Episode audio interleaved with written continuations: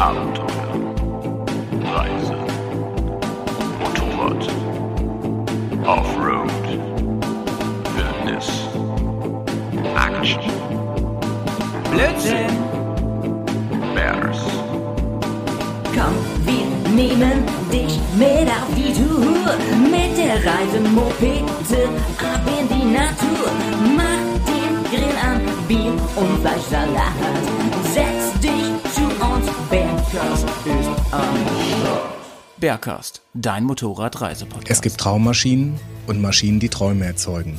Die Afrika Twin ist beides. 1988 trat die XRV 650 in der auffälligen Kriegsbemalung der Honda Racing Corporation gegen die erfolgreiche BMW R80 GS an und gewann.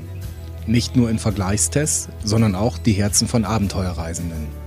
Diese entdeckten schnell die Vorzüge der 220 Kilo schweren Zweizylinder-Enduro. Mit 57 PS war sie gut gerüstet auf Straßen und im Gelände unterwegs. Meere, Berge, Wüsten. Kein Weg, der für die Honda als zu weit oder zu schwierig galt. Ein modernes Umlenksystem, Scheibenbremsen vorn und hinten, Platz für Gepäck. Servus Leute Moin zusammen. und hallo allerseits. Hier ist der Howie und mir gegenüber sitzt der Markus, hallo. Markus. Ja, fein, dass wir zusammenkommen heute. Machen wir heute zu zweit. Eigentlich war der Petz noch dabei, der ist aber verhindert leider. Der hat im Moment immer viel zu tun während dieser Krise. Ähm, aus, aus Gründen, sag ich mal, aus Gründen. Apropos Ähm, Krise, Howie, die erste ja, wichtige ja. Frage ist nicht, wie es dir oder mir Ja. geht, sondern gibt es schon Mund- Berghaus-Mundschutz? Nee, aber ich äh, habe gehört, dass du da was in der Pipeline hast. Ja, ich habe schon überlegt, ob ich so Berghaus-Aufkleber nehme und Hm. die dann entsprechend einfach mal überall drüber wegklebe. Halt auch über den sehr, Mund. sehr gute Idee. Ja, über den Mund, oben über die Nase und äh, nicht ersticken, wenn es geht. du, kannst so, du kannst ja so Löcher reinschneiden und davor dann so ein Netz machen oder so. Wer meine Ja, Frisur die kennt, wer meine Frisur kennt, weiß, dass ich sehr viel Freifläche habe. Die längste Stirn der Welt wird verdeckt durch einen Berghaus-Aufkleber. Du, Ich habe noch voll viele von diesen Aufklebern, finde ich gut. Sollten wir verkaufen. Was kosten so Masken momentan? Viel, ne? Ja, So Abzocke. Ja, ja, ja. Das kostet wirklich viel. Ich weiß nicht, es hängt ja ein bisschen davon ab, ob äh, was für eine Qualität die haben. Ne? Wenn das so eine Alltagsmaske ist, sind die ja nicht so teuer, aber wenn das so eine FFP 2 bis 3 ist, dann kosten die ja Also ich finde, unsere, unsere Sticker, die könnten als FFP3 durchgehen. Durchaus. Ich habe ja noch so eine spezielle Maske aus Kanada. Was ist das denn? Sie haben von Slipknot, Das ist ey. eine Kältemaske, genau genommen. Nice. Aber hier so, ein, so eine FFP2-Maske hier, da könnte ich ja auch Ah, noch was. das sind die guten Masken. Ich habe auch noch so eine rumfliegen. Die habe ich mir mal geholt zum, ähm, was war denn das? Da habe ich eine, eine ähm, Kernsanierung gemacht in der Wohnung und da war so viel Zeug in der Wand und so. Und da habe ich noch eine eingepackte. Da habe ich mir einen Zehnerpack gekauft damals. Ich glaube für 22 Euro. Jetzt kostet wahrscheinlich eine so viel, ne? Ja, stimmt, ganz genau. Ich habe die mal gekauft, weil ich mal so ein äh, Boot mal so ein bisschen bearbeitet habe und äh, wenn man da ein bisschen am Rumschleifen Ein- ist. ein Brot? Ein Boot. Ein Vollkornbrot? Ein Vollkorn-Segelboot quasi, Segelbrot. Da brauchen wir solche Masken auch. Wobei mir äh, gar nicht bekannt war, dass das so eine FFP2-Maske ist, die ja noch mal relativ gut sogar ist, also die irgendwas bringt. Die Alltagsmasken bringen einem selber ja nichts, nur den anderen, ne? muss man ja auch mal so sagen. Ja, große Maskendiskussion, ne? Und da schwör, da sage ich ja mal, äh, schwöre ich auf meinen Motorradhelm, ne? Äh, da kommt noch nichts durch, sag ich dir. Ja, sieht nur komisch aus, wenn du einkaufen gehst. Das ist ja manchmal bei der Tankstelle schon ein Problem. Wenn du da mit Helm reingehst, dann wird man schon mal aufgefordert, wenigstens mal die Sonnenbrille abzunehmen. Aber deswegen habe ich auch einen Klapphelm, ne? Ja, Ist so. Ja. Das ist halt nice, ne? Klappe, ich bin ja eh großer Fan vom Klapphelm, ne? Du nicht so, ne? Ich habe durchaus auch einen Klapphelm. Ähm, ich, ja, ich, ja, weiß ich auch nicht. Da gibt es ja immer zwei Meinungen zu. Also der ist natürlich irgendwo praktisch. Für meine Brille, die ich trage, ist es ehrlich gesagt nicht ganz so praktisch. Da habe ich irgendwie trotzdem Schwierigkeiten, die Brille aufzusetzen oder abzusetzen. Aber ähm, ja, die sehen ehrlich gesagt auch nicht immer so gut aus. Ne? Es gibt nicht viele Klapphelme, die wirklich gut aussehen. Oder sie fühlen sich auch komisch an. Das ist auch oftmals so. Oh, nö, das finde ich ja gar nicht mehr. Äh, ich hab, bin irgendwann umgestiegen auf Klapphelm und ich hatte erst so einen richtig schönen Spießer-Klapphelm, den BMW-Helm, diesen Schubert Evo 6 oder so. Ähm, der sieht halt echt ein bisschen wie so, ja, wie, so wie der Vorzeige-BMW-Fahrer siehst du damit aus, ne? Warnweste, Klapphelm von Schubert, aber ich sag dir eins, das Ding ist sau gut. Echt, ich habe noch nie vorher so einen leisen Helm gehabt und Klappmechanismus und so ist halt echt gut. Ich habe mir von jemandem sagen lassen, von einem Insider von Schubert, ich sage jetzt auch nicht, wer ein Hörer von uns, ähm, dass die, uiuiui, also ich weiß es nicht genau, ne, ähm, wie, wie sagt man?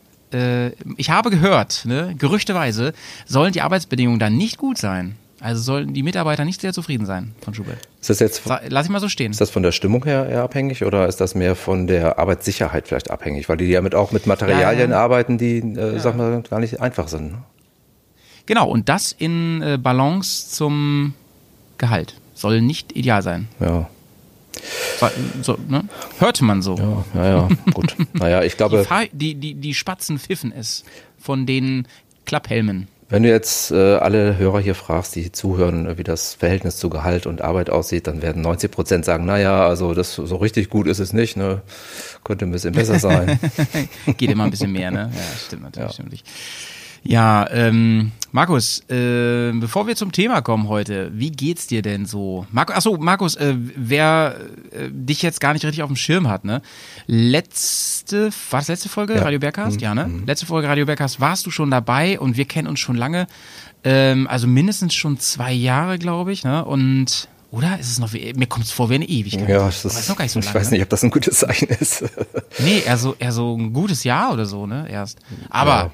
Markus, Brothers from Another Mothers, also gleich gut verstanden. Wir kommen beide aus Bremen. Du eigentlich noch viel mehr als ich, haben wir rausgefunden. Ach, du kommst aus Bremen, wusste ich gar nicht.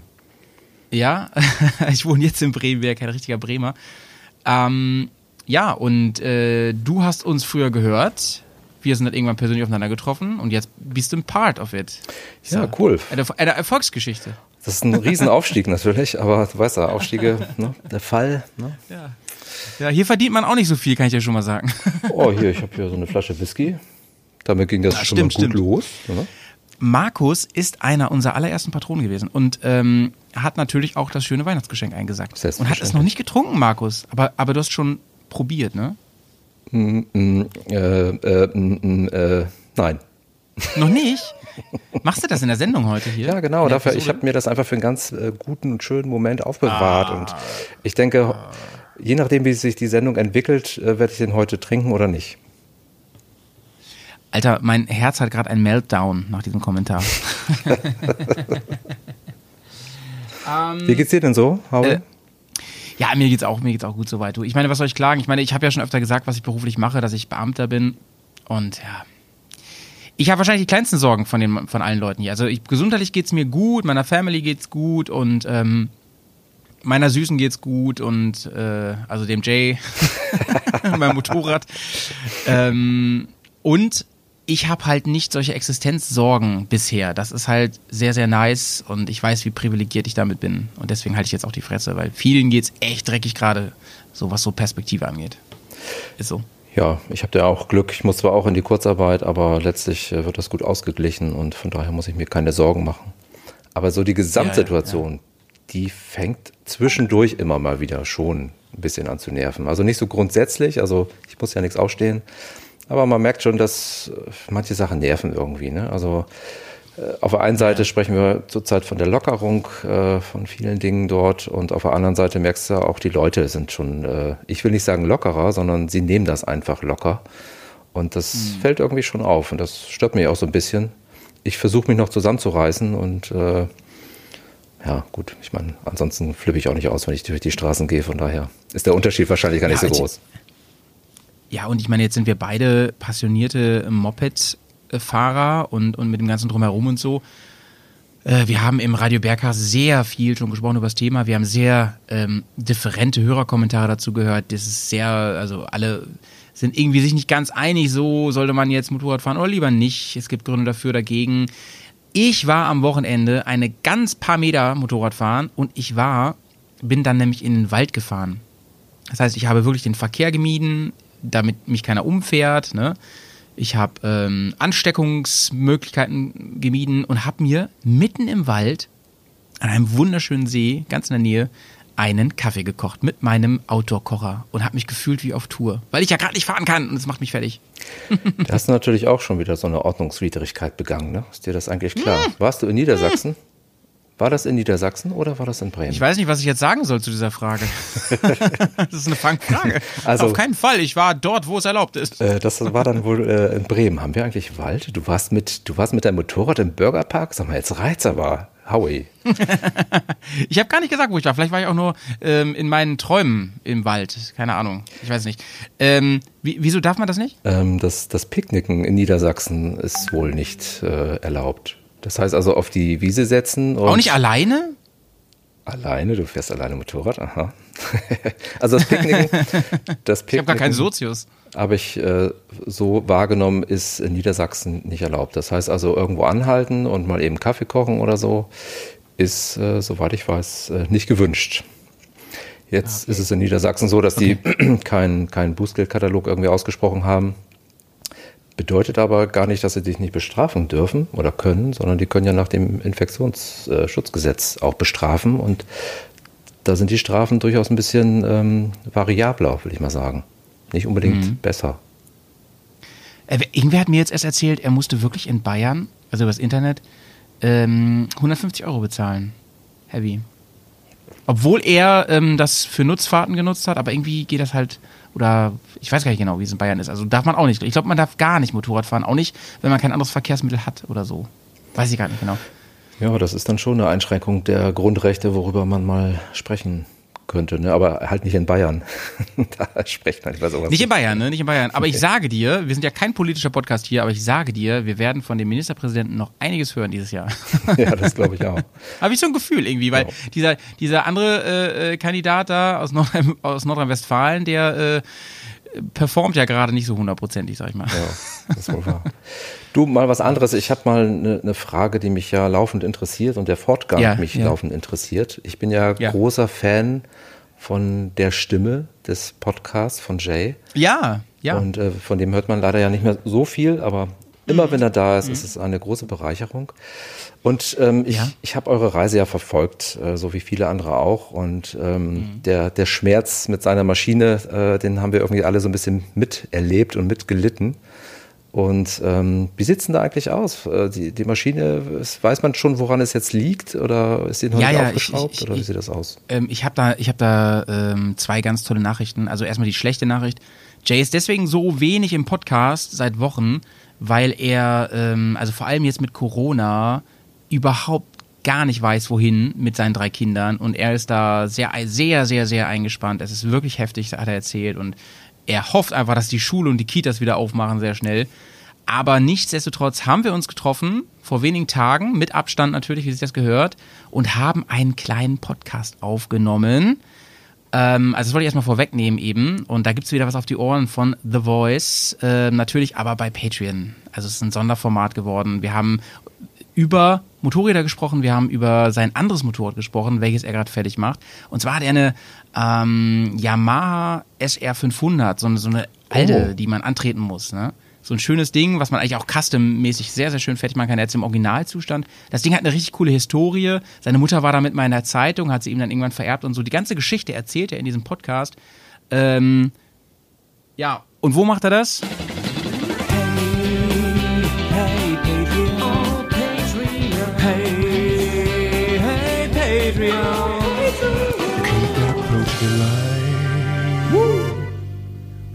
Bei Patreon macht er das. Da könnt ihr beitreten. Sehr Einfach auf den Link klicken und uns unterstützen. Und mehr verrate ich dazu nicht. Aber äh, du bist ja auch Patrone, Markus, und zwar wirklich, wie gesagt, aus erster Stunde eigentlich. Und ähm, die Folge erscheint diese Woche noch. Und ich sage dir, sie ist sehr, sehr lustig geworden. Sehr, sehr lustig. Und ich kann- Und er freut sich auch, dich mal wiederzusehen. Und ich kann euch sagen, es lohnt sich halt auch. Also wenn man da irgendwie mal drei Euro im Monat irgendwie bezahlt oder drei Euro plus Märchensteuer sind es ja, glaube ich, dann äh, es lohnt sich. Es kommen immer wieder interessante Mhm. Sogar Sachen. nur drei Dollar, ne? Ja, ich glaube drei Dollar, drei Dollar plus Märchensteuer. Genau. Oh, ich, ich sehe gerade, ich muss mal ganz kurz Strom anstecken, ja?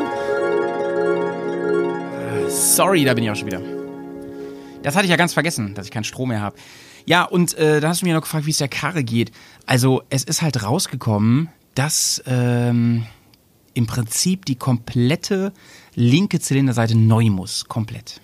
Ist alles kaputt da drin. Also, es hat sich alles verhakt im Motor, um das jetzt mal äh, nicht fachmännisch auszudrücken. Ähm, er hat ein Problem mit der Kette da Und ja, auch ein Boxermotor hat Ketten, aber nicht dort, wo andere Motorräder sie äh, auch haben. Ähm, und dadurch hat sich leider alles verklemmt und verbogen und ah, ja. Was wird sowas in, würde sowas in etwa kosten? Also wenn man das jetzt äh. Also Ungefähr. das wird halt schon privat in Eigenregie erledigt und äh, man versucht da über Ebay Gebrauch, am besten einen kompletten Zylinder zu kaufen und ja, wahrscheinlich wird sich das so im Bereich von 1000 bis 1500 Euro ab, ab, ab, abspielen. ja, ist schon eine ganze Menge. Das ist eine ganze Menge, aber mach das mal bei BMW, ne? Ja, ich, du, das ist bei Honda äh, ganz ähnlich, muss ich sagen. Aber Ja, ich war übrigens- drauf. Ja, ich war erstaunt, ähm, stimmt, da, da kommen wir eigentlich später drauf, ne? Ich war erstaunt, ich habe mir die Preise nämlich auch reingezogen. Ich habe mir ganz viele Informationen recherchiert zum Thema, das wir heute behandeln. Da können wir jetzt drüber sprechen, mein Lieber. Ja, sehr gut. Zum Thema Afrika Twin. Yeah. Hon, die Honda, sage ich nur. Die, die, ähm, die Affen-Twin, wie man sie auch nennt, oder? Nein. Ja, doch, Affentwin, ne? Nein. Affentwin. Honda Affentwin. Vielleicht sagen das BMW-Fahrer, sagen das wahrscheinlich. Die Klapphelmfahrer sagen das. ähm, also, äh, wir haben natürlich einen Fahrplan für heute, für diesen, zu diesem großen Spezial. Wir haben das ja lange angekündigt und ähm, Markus ist auch nicht durch Zufall hier heute im Podcast, wollte ich schon mal sagen. Nicht nur, weil er ein netter, äh, cooler Typ ist, sondern auch, weil er äh, voll im Thema ist. Er hat nämlich eine Afrika Twin. Das hast du im Vorgespräch Äh, aber hab- anders gesagt. Du hast gesagt, ich bin ein netter Typ und deswegen bin ich dabei. Wegen der Frisur.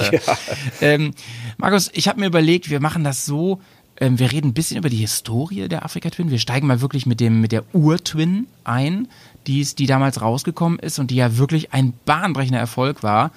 Ähm, und werden dann den Podcast so in zwei Teile teilen und werden irgendwann den Cut machen und dann zum neuen Modell kommen. Und äh, während dieses Cuts werden wir ein bisschen darüber sprechen, ähm, wie denn eigentlich, wie kann man das nennen, die, das, das, das äh, Rebuilding oder wie nennt man das denn, ähm, das Reboot, das Reboot der Afrika Twin gelungen ist. Also inwiefern die neue denn den Mythos der alten eigentlich einfängt. Oder ist es eigentlich mehr so, steht da nur der Name drauf? Das finde ich eine spannende Frage. Und ist das ein gutes Motorrad? Ja. Spoiler ist ein gutes Motorrad, kann ich schon mal sagen. Ähm, was hältst du davon? Wollen wir das so machen? Ja, wir könnten wahrscheinlich sogar ein ganz bisschen vorher sogar noch einsteigen. Ähm, Da bin ich aber gespannt. Fang du mal an. Weil ja, ähm, wie, wie ist es überhaupt dazu gekommen, dass, äh, dass dieses Motorrad gebaut worden ist? Es ist ja nicht einfach so gebaut worden, sondern es gab ja auch so ein bisschen einen Grund dafür. Und da ist natürlich die, die Rallye Paris-Dakar mal wieder äh, Grund dafür gewesen, weil ähm, natürlich auch Honda ganz gerne äh, dort mitgemischt hat und BMW natürlich zu der Zeit so ziemlich alles abgeledert hat, was abzuledern war.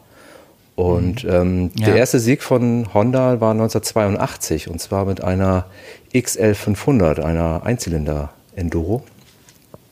Und äh, das war ein Franzose, der es damals gewonnen hat. Und erst später quasi, äh, 1986, ging es dann tatsächlich los mit einer Version, der der äh, Afrika Twin eben halt dann auch recht nahe war. Ähm, das finde ich auch ganz spannend, weil, also du weißt ja, dass wir große Decker-Fans sind, also vor allem so von der, ähm, vom Mythos Decker, also von den alten Deckers, äh, als es noch Paris-Dakar war. Und ähm, BMW, die heute praktisch keine Rolle mehr spielen in dem Wettbewerb, die waren ja wirklich in den 80ern äh, eine, Ze- ein paar Jahre lang, und zwar 81, 83, 84, 85, wenn ich mich nicht, also nur mit einer kurzen Lücke, da komplett dominierend. Und der, Und und der Rest war Honda. Genau, und der Rest war Honda quasi. Dann kam Honda, genau. Ja. Wie du gesagt hast. Und ähm, die, aber du hast gerade schon gesagt, die hieß damals noch nicht Honda Africa Twin, oder? Also die Entwicklung, die man für die äh, Paris-Dakar gemacht hat, das, die hieß NXR 750. Ähm, das war auch schon ein Zweizylinder.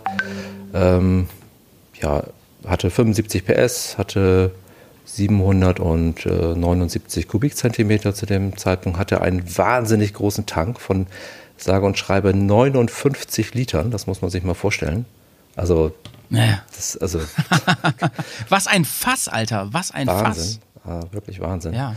Aber das war eben halt eine Maschine, die den Nagel quasi auf den Punkt getroffen hat und äh, Mhm. dann die nächsten Siege erstmal eingefahren hat. Kann man nicht anders sagen. Mhm. Und die Maschine, die wog auch fast 250 Kilo. Ne? Also Ähm, Krass, oder? Ja, Wahnsinn.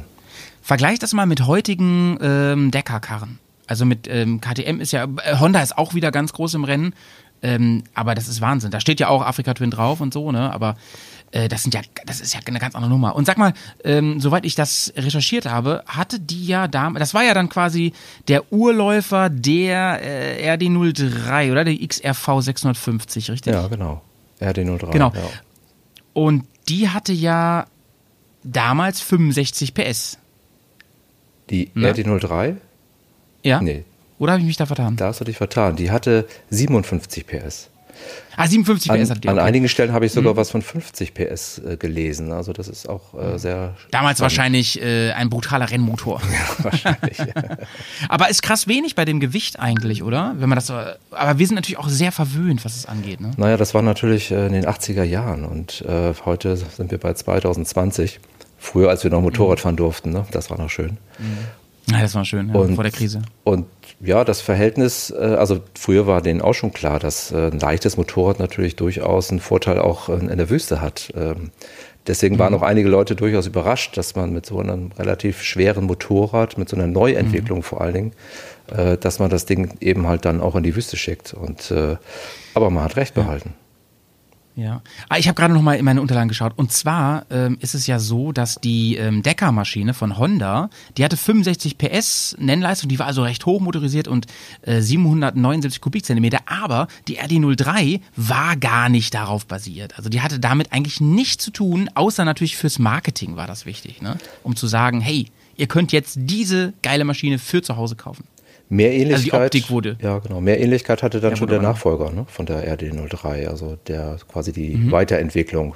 Die hatte dann schon ein bisschen mehr Ähnlichkeit, weil die dann ja auch schon äh, über 700, also fast 750 Kubik äh, hatte und äh, Mhm, auch von der PS-Anzahl ein bisschen angestiegen ist.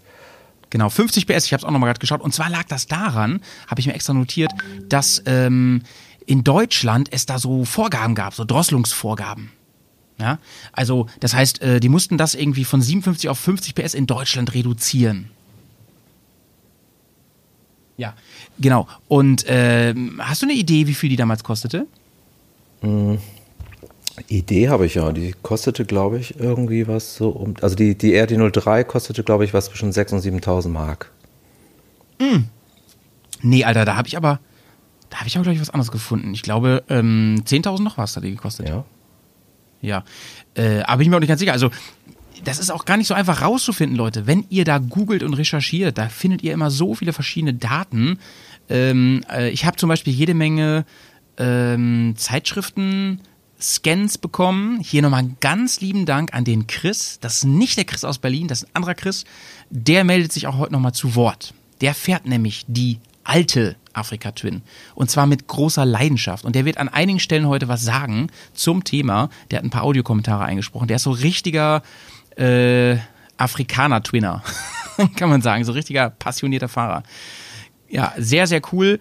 Und ähm, ja, mal gucken, was der dazu sagen wird. Ich habe, was mir da übrigens einfällt, ähm, den, den Clip hast du ja gehört, den ich am Anfang eingespielt habe. Das war von der Zeitschrift Motorrad. Ähm, den haben die mal veröffentlicht bei YouTube. Und ähm, da reden die ja von den legendären Farben von Honda. Dieses Weiß, Rot, Blau. Das ist die, ähm, das sind die Farben der Honda Racing Corporation. Weißt du wieso eigentlich? Nee, ich weiß nicht wieso und soll ich dir mal was sagen? Mich haben die Farben noch Ja. nie abgeholt. Ja, viele Honda-Fahrer ja schon, ne? Auch CBR und so ist ja, das sind ja die Honda-Farben, eigentlich, die Trikolore. Das ist bei BMW aber auch so, ne? Da hast du doch auch die. Ja, die, verrückt. Die gleichen Farben, ein bisschen andere Nuancen so, ne? Genau. Aber im Prinzip auch blau, weiß, rot. Das haben sie aber im, im Design fürs Motorrad, äh, also ich sag mal, BMW hat ja immer so ein paar kleine Design-Eskapaden gefahren, sei es, weil sie halt einen Boxer zum Beispiel nutzen und, und auch weiter benutzen. Right. Aber ähm, das Farbdesign ist ihnen zumindest bei der Rallye, äh, bei diesen Rallye Editions auf jeden Fall besser gelungen als bei der Afrika Twin. Da mögen Ja. mich natürlich einige Leute ähm, jetzt äh, prügeln wollen, ähm, aber das ist letztlich dann natürlich auch nur eine Geschmacksfrage. Das ist immer eine Geschmacksfrage und ähm, naja, diese Folge wird ja auch ein bisschen Lobgesang auf die äh, Afrika Twin. Und das ja auch zu weiten Teilen einfach mal zu Recht. Und da werden wir heute noch ein bisschen drüber sprechen. Ähm, ja, du hast eben schon gesagt, die ähm, Africa Twin hat dann viele Preise einheimsen können, viel Ruhm einheimsen können durch die ähm, Rallye-Karriere, sag ich mal. Und wurde auch privat zu einem echten Verkaufsschlager. Ne? Ja, das kann ich auch gut nachvollziehen. Ähm, das hat nach wie vor Parallelen auch zur heutigen Maschine. Sie ist halt einfach äh, überall nutz- und einsetzbar. Und äh, da ist es, glaube ich, egal, ob du dich auf die in Anführungszeichen alte setzt oder die neue setzt. Sicherlich kann die neue mhm. paar Dinge anders äh, oder besser. Aber die mhm. Alltagstauglichkeit, und zwar überall Alltagstauglichkeit, die ist halt relativ einmalig. Mhm. Und das macht die natürlich auch so wertvoll. Das ist ganz klar. Lass uns mal über den Namen überhaupt reden.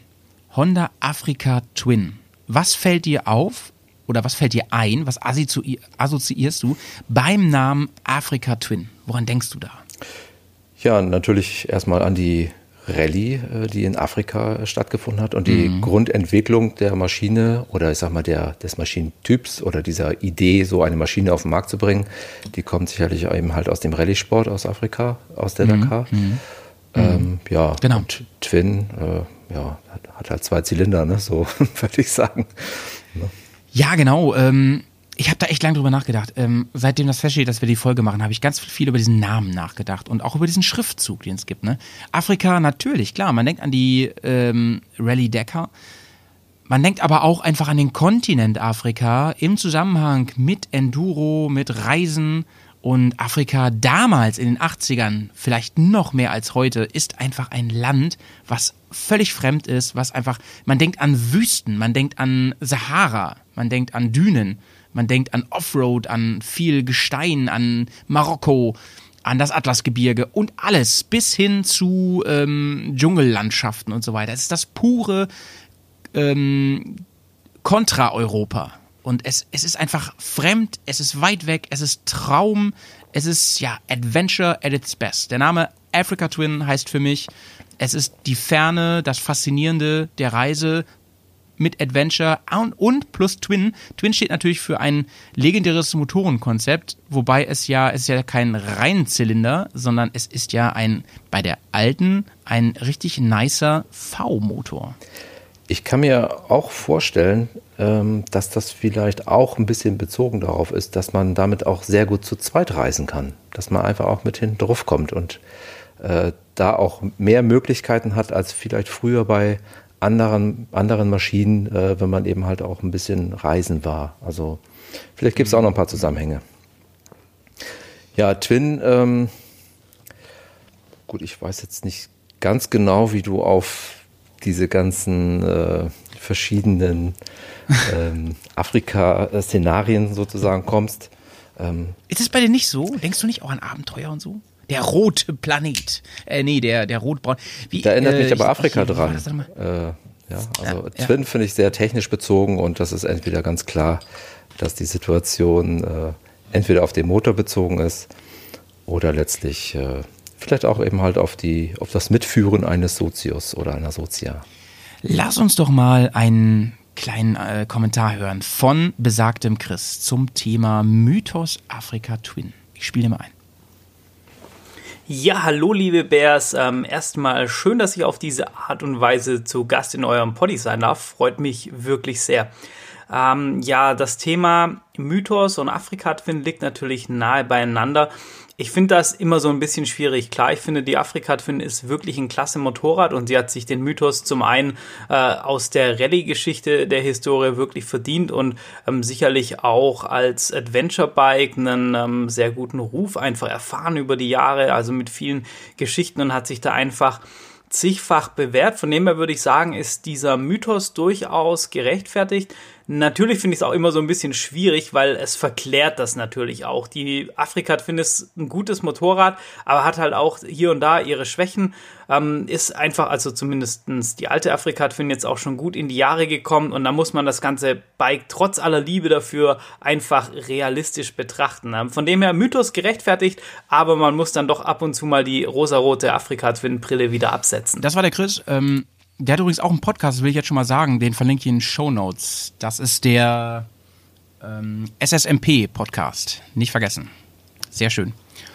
Ähm, ja, und das ist es eigentlich auch, was er gesagt hat, was, was ich damit verbinde. Und ähm, wir müssen mindestens oder spätestens, wenn wir über die neue Afrika Twin reden, was darüber reden und diskutieren, was noch über ist vom Mythos. Finde ich. Ja, auf jeden Der Fall. wird ja auch vielleicht gerade wieder entfacht, ne? Kann ja sein. Ähm, ich glaube ja. Also ich glaube schon, weil ähm, sie haben im Prinzip das fortgeführt, was sie eigentlich schon 2003 hätten fortführen sollen. Ne, muss man ganz klar Mhm. Ja. sagen. Ja. Ähm, ich habe mir überlegt, es ist ja sinnvoll, wenn wir immer mal wieder, also der Chris ist ja jemand, der, der eine alte Originale fährt noch. Und ähm, dann kenne ich natürlich nicht nur dich, ich kenne noch eine ganze Menge andere Leute, die so eine Honda Africa Twin fahren und das ja auch zu Recht. Und da habe ich den Christian aus Hannover, den kenne ich jetzt auch schon ein bisschen länger, mal gefragt, ob der uns was zum Mythos Africa Twin sagen kann. Der fährt ja nun dieses neue Modell und da wollen wir mal kurz reinhören, was, was der zu Mythos meint, aus der Sicht. Mythos Afrikas finden schön und gut, ja. Ähm, hilft den Herstellern, das Produkt zu platzieren, zu bewerben. Ähm, war jetzt für mich aber nicht das Kaufargument. Für mich waren die inneren Werte der Maschine ausschlaggebender. Ne? Die Verarbeitung, wie ist es ähm, vom Design her, es musste mich ja technisch auch überzeugen und ähm, das war das jetzt. Ist halt nettes Beiwerk, so ein Mythos. Das ist so, ja, nice to have. Ja. Ja, ich meine, das, das ist halt so ein Ding, ne? Deswegen wollte ich die ganz gerne kontrastieren hier, die beiden äh, Beiträge. Ähm, es gibt sicherlich welche, die den Mythos so cool finden, dass sie deswegen die neue Afrika Twin gekauft haben. Also Basti, den wir heute noch hören werden, das wird äh, ganz spannend zur Mitte. Mit dem habe ich auch gesprochen. Der ist nämlich beide gefahren. Der hat erst die alte gefahren und ist dann auf die neue umgestiegen, was sicherlich einige gemacht haben. Ja, mir ging das äh, zum Beispiel überhaupt gar nicht so. das heißt also, ähm, dass jetzt die Afrika Twin ein Mythos äh, oder eine als Legende sozusagen wieder auf den Markt kommt, das habe ich natürlich wahrgenommen, aber ich habe einfach äh, das Interesse an dem Motorrad äh, gehabt und wollte es einfach mal Probe fahren, so um mal zu schauen, ja, wie ist es denn? Ne? Also, was haben, was haben sie denn da Schönes gebaut?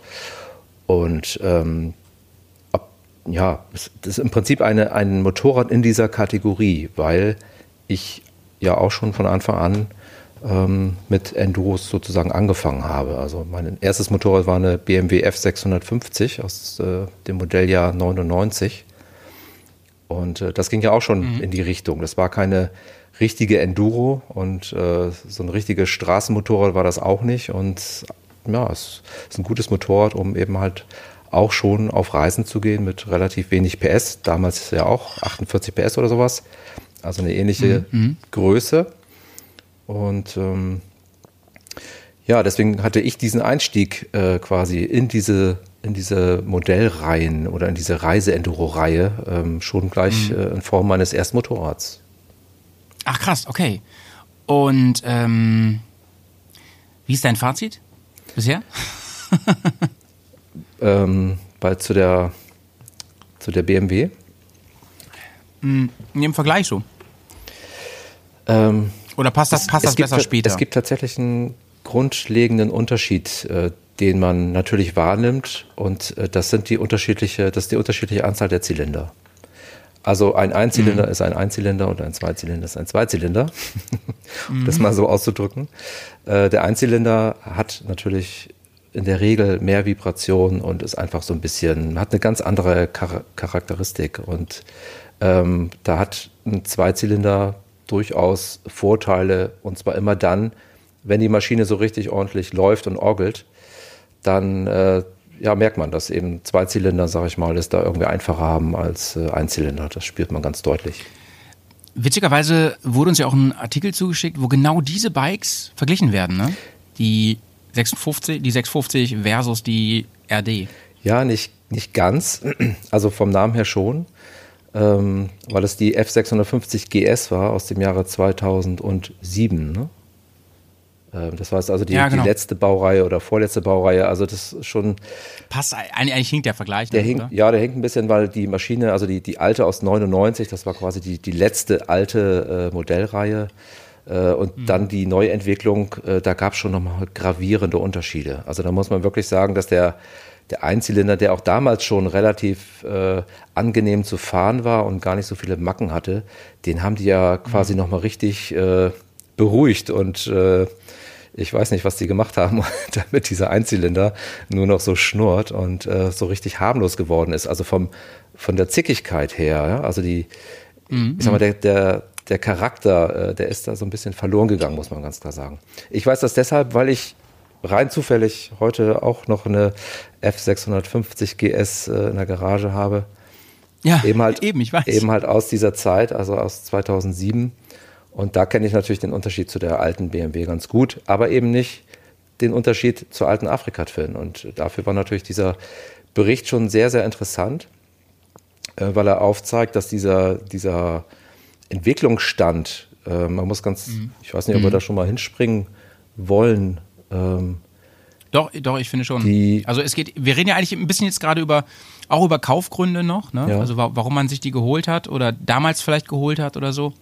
Ja, genau. Und die, die Afrika Twin, ja, die hat ja schon einiges zu bieten und witzigerweise, zumindest haben das meine Recherchen ergeben, hat die ja zwischendurch sogar so einen kleinen Rückschritt gemacht. Ganz genau. Also erstmal war es so, dass äh, die RD07 äh, 1993 aufgelegt worden ist äh, und 1996 gab es dann nochmal ein Update. Das war dann die RD07A. Mhm, mh. Und das war im Prinzip so eine Art kleiner Rückschritt, muss man sagen. Da heißt es, mhm. dass die, die Honda-Funktionäre äh, wohl entschieden haben, dass gespart werden muss. Das heißt, sie haben einige, mhm. einige Möglichkeiten, die die Honda hatte ein bisschen zurückgeschraubt. Das heißt zum Beispiel, ähm, ich glaube, Einstellungsmöglichkeiten an der Gabel konnte man, äh, genau, war genau. nicht mehr möglich und irgendwie noch zwei, drei andere Dinge. Ähm, ja, und auch super, ja, super anstrengend, irgendwie auch, auch ähm, hinten das Federbein einzustellen und so, habe ich gelesen. Also, dass es vorher halt sehr easy ging und dass, dass da zum Beispiel die BMW, die kleine BMW eben auch äh, brilliert an der Stelle. Ne? Ja. Das ist viel einfacher. So ein, mm. Was man vielleicht nicht immer weiß, ist, dass diese Maschine nur noch bis 2000 gebaut wurde. Sie wurde aber bis 2003 verkauft. Das heißt also, die haben produziert mhm. und produziert und haben im Prinzip bis 2003 die Lega dann noch leer verkauft. Mhm. Ja.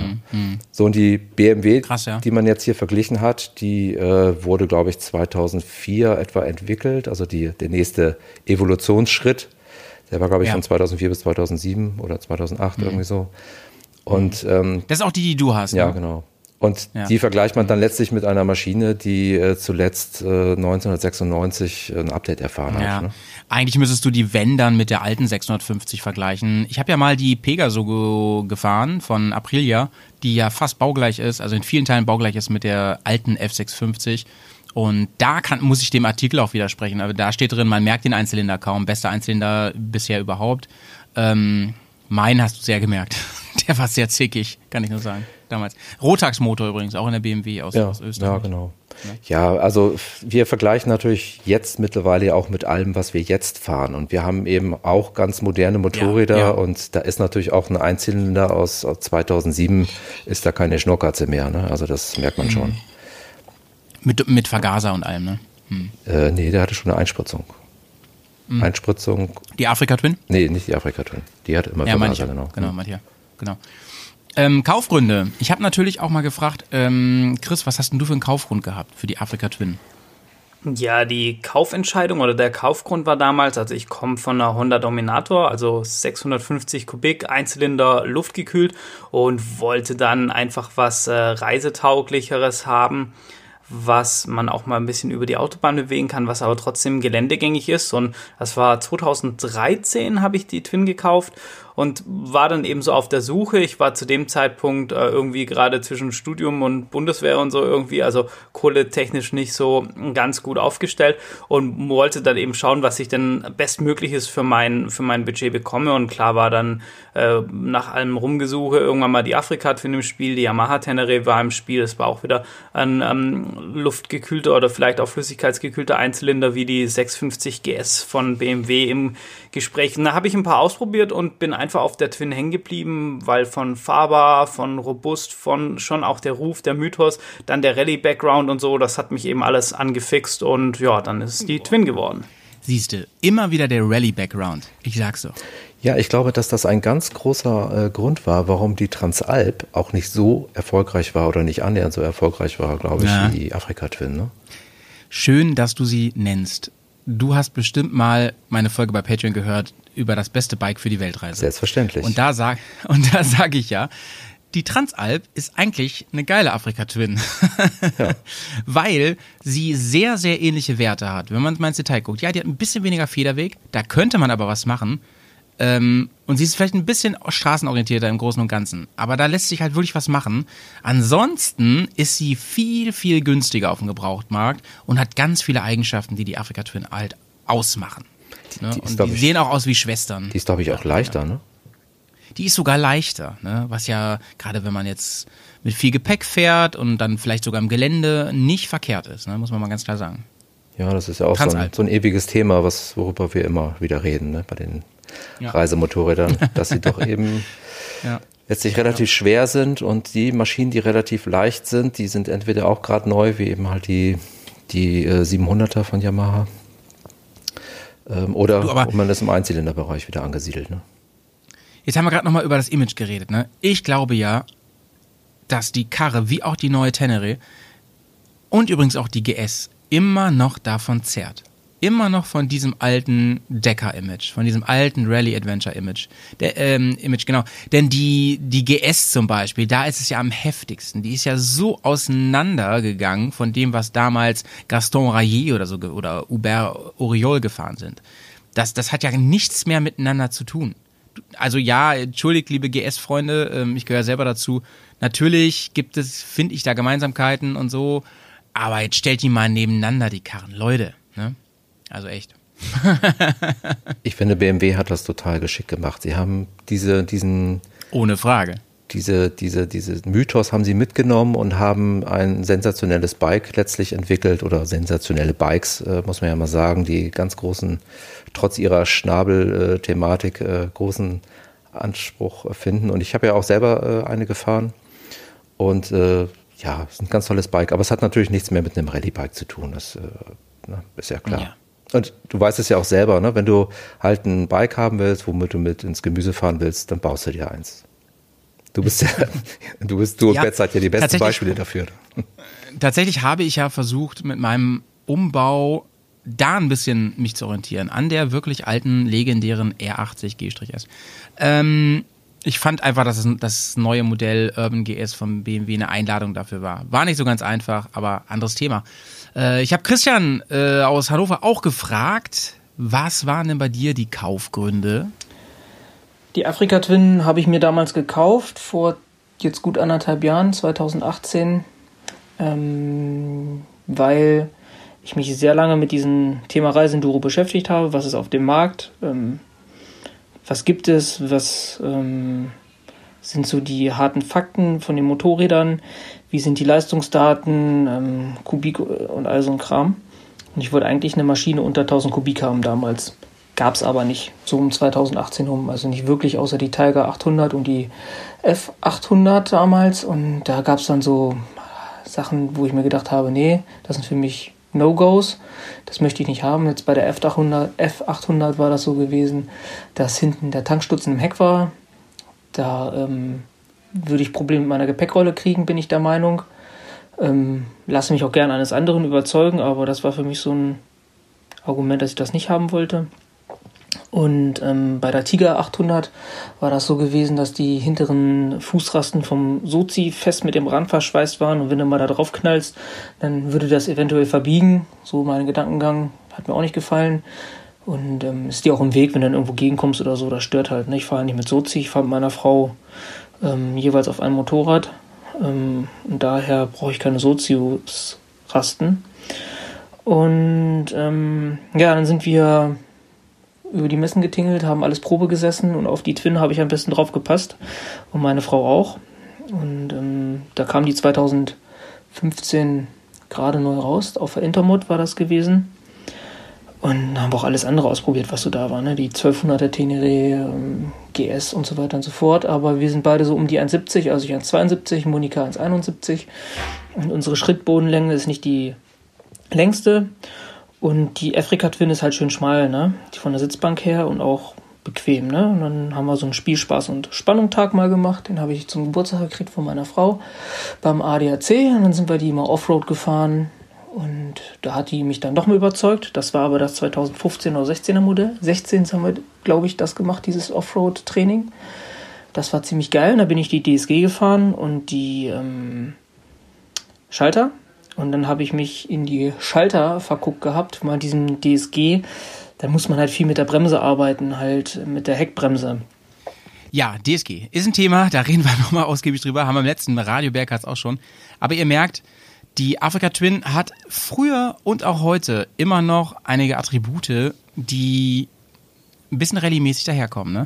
Also wenn Christian hier davon redet, dass das ein leichtes Motorrad ist, auch für kleinere Leute, ja, das halt, hat halt immer damit zu tun, mit was ich, mit welchen Bikes ich das vergleiche. Ne? Christian sagt, ja, mit der Super Tenere, okay, klar, sicher.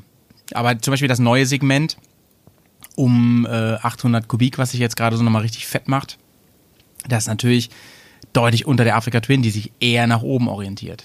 Aber da kommen wir gleich noch zu. Ich finde diese Thematik mit der Sitzhöhe immer etwas schwierig, weil ja jeder Mensch etwas unterschiedlich gebaut ist. Das heißt, ich habe zum Beispiel relativ mhm. lange Beine, ja, ich kann mich auf fast alles draufsetzen und komme irgendwie auf den Boden. Ähm, ja, ja. Ist jetzt nicht so, dass ich einen mini kleinen Oberkörper hätte, aber ich habe einfach lange Beine und wenn du halt 1,72 bist und trotzdem relativ lange Beine hast, dann geht ganz viel. Ne? Da gibt es andere, die sind 1,72, die, äh, ja, die, die können auf kaum einem Motorrad sitzen, weil sie nirgends auf den Boden kommen. Das ist immer eine ganz schwierige Situation. Da hilft immer nur hin, raufsetzen, ausprobieren, Gefühl für kriegen, anders geht's nicht. Und auch wenn man mal eine Maschine hat, die man eigentlich ganz gut findet, die angeblich eine gewisse Sitzhöhe hat, die eigentlich für einen nicht so richtig gut ist, hinfahren, raufsetzen, ausprobieren, denn nicht nur die Beinlänge ist entscheidend, sondern auch die Form des Sitzes. Äh, ist es breit vorne, es geht zusammen und all solche Geschichten. Ganz wichtig. Sich nicht irritieren lassen. Ich habe natürlich den Chris auch mal gefragt, wo wir jetzt noch bei der alten Afrika Twin sind, was er eigentlich besonders liebt an seinem Motorrad. Und äh, das finde ich eigentlich. Und vielleicht auch, was ihn ein bisschen stört. Mal gucken, was er dazu gesagt hat. Ja, das Thema Zuverlässigkeit, Probleme bei der Twin ist natürlich so das unkaputtbar Bike, also der Mythos zumindest. Und ich muss auch sagen, ich hatte bisher noch nie Probleme mit der, mit der Mopete, außer ich habe selber irgendwas verboxt und habe irgendwas äh, rumgeschraubt und nicht aufgepasst und habe dann irgendwie was äh, was eben falsch gemacht. Also wenn, dann war das tatsächlich immer ein Bedienerfehler, bis auf zwei Sachen. Einmal ist der Simmering von der Welle, wo praktisch diesen Kupplungsgeber antreibt, der ist mir mal kaputt gegangen, aber es ist ganz normales Verschleißteil Simmering. Und was tatsächlich ein bisschen nervig war, dass wir die Aufnahmelaschen am Rahmen von dem Unterfahrschutz und von der Benzinpumpe abgebrochen sind. Das sind auch so die Schweißstellen. Ich meine, ja, mit der Zeit einfach werden die eben nicht besser und das sind nur so dünne Laschen. Und die sind mir abgebrochen. Da musste ich mir dann quasi eine andere Lösung einfallen lassen, weil ich die nicht wieder einfach dran schweißen wollte. Das war so bisher das Einzige, was ich mit der, mit der Afrika Twin mal an Problemen hatte, was jetzt außerhalb von normaler Wartung wäre. Puh, was liebe ich an meiner AT? Äh, jetzt muss ich mich kurz fassen. Äh, zum einen die Optik. Ich finde, es ist nach wie vor ein, ein absolut zeitloses Design. Ich liebe diesen Doppelscheinwerfer, diesen Hauch von Rallye-Look und Wüste einfach, der das Motorrad immer so ein bisschen umweht für mich. Ähm, das ist schon ein emotionales Thema. Dann ähm, mag ich die Geometrie. Also das Motorrad passt sehr gut, wie ich drauf sitze, wie alles angeordnet ist. Ich kann damit eben sehr gut fahren. Ich kann das sehr gut bedienen. Ich mag die Charakteristik vom äh, Motor. Ich mag auch den Sound von dem Motor sehr, seit ich einen African Queens Endtopf drauf habe. Das hat sowas von diesen alten Dakar-Bikes und so. Das ist schon so schöner Enduro-Böller-Sound. Jetzt nicht zu laut, aber ähm, ja, das passt schon ziemlich geil. Das sind im Prinzip so die Sachen. Ja, die Optik, ich mag die Geometrie, ähm, den Motor, das Fahrverhalten. Also es ist für mich schon ein, ein, sehr rundes Motorrad, auf dem ich mich einfach sehr wohl fühle. Und letzten Endes ist es ja das, worum es beim Motorradfahren geht, so das Bike finden, auf dem man sich wohlfühlt, wo, wo passt. Hat er fein gesagt, ne? Hat er fein gesagt. Ja, auf jeden Fall. Ich finde, er hat das auch mit dem Sound sehr, sehr schön zusammen. Das ist nämlich genau mein Standpunkt, dass ähm, der Sound, habe ich ja im letzten Radiobergcast auch gesagt, der muss eigentlich das Motorrad unterstreichen. Der darf nicht zu dominant sein, irgendwie. Ja, das finde ich auch. Also der, äh, ich hatte letztes Mal auch schon gesagt, der Ton macht die Musik. Das ist wirklich entscheidend und das ist auch der einzige Grund, warum ich zum Beispiel einen Auspuffwechsel vornehme oder vornehmen würde, ja, je nachdem. Ja. Ähm, das ist so. Ähm, zu dieser Thematik Honda-Qualität. Ja, das ist ja auch ein Mythos. Mhm. Ne? Also das ist äh, Ja, wobei da für mich eigentlich nicht. Also für mich ist das was. Ich bin aber auch bisher ganz wenig Honda gefahren. Ich hatte ein Honda-Motorrad, glaube ich, bisher. Und das war auch sehr zuverlässig. Und man hört echt nichts Böses. Ja, bis auf eine Sache, da kommen wir später bei der neuen noch dazu. Aber sag du mal was dazu. Was, was dran am, am Mythos robust? Also äh, grundsätzlich glaube ich, äh, liefert Honda erstmal eine gute Qualität ab, ne? mit sicherlich auch mit Schwankungen. Ähm, gerade wenn Modelle eingeführt werden, dann ist es sicherlich schwierig, aber das ist mittlerweile natürlich äh, ganz normal geworden. Äh, die Hersteller stehen unter einem gewissen Druck und können natürlich noch nicht bei der ersten Runde sozusagen schon den großen Wurf landen. Das ist fast normal und das wissen viele auch und die es nicht wissen, die lernen das dann eben halt im ersten Jahr.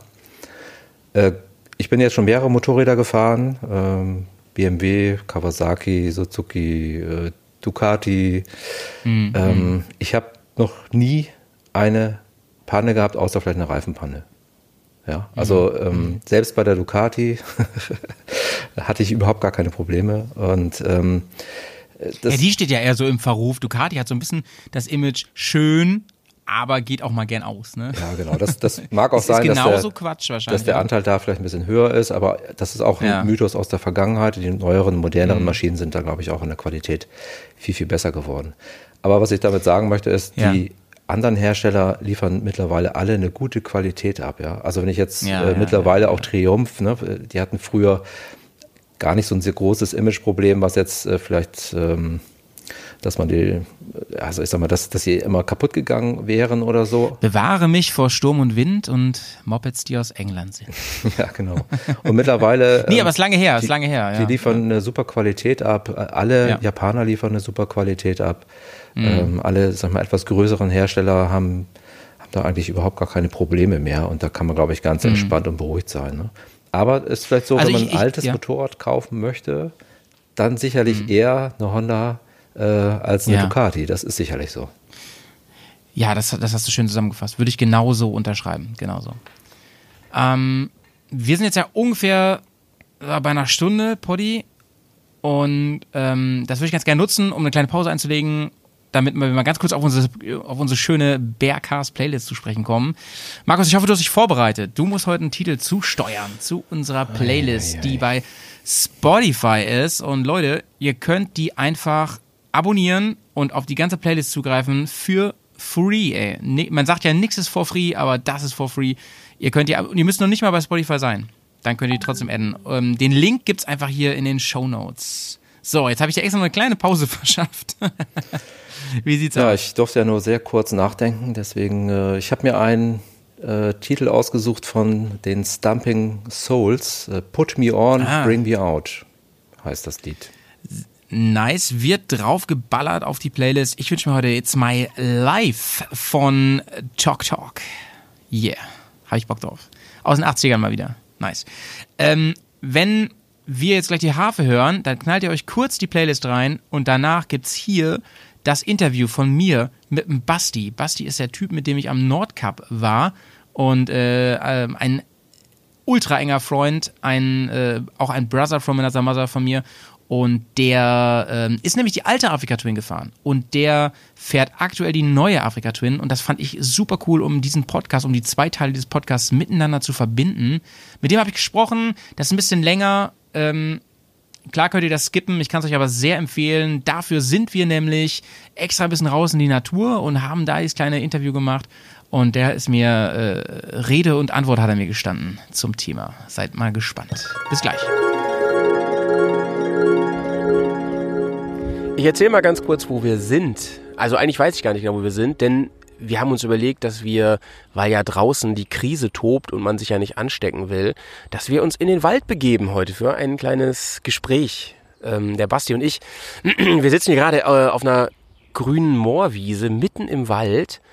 Und ähm, ja, wir sind, ich gebe es zu, wir sind ein paar Meter mit dem Motorrad gefahren, aber wirklich nur hier in den Wald rein, damit äh, ja, wir uns da nicht irgendwie groß gefährden. Das ist ja ein heißes Thema gerade.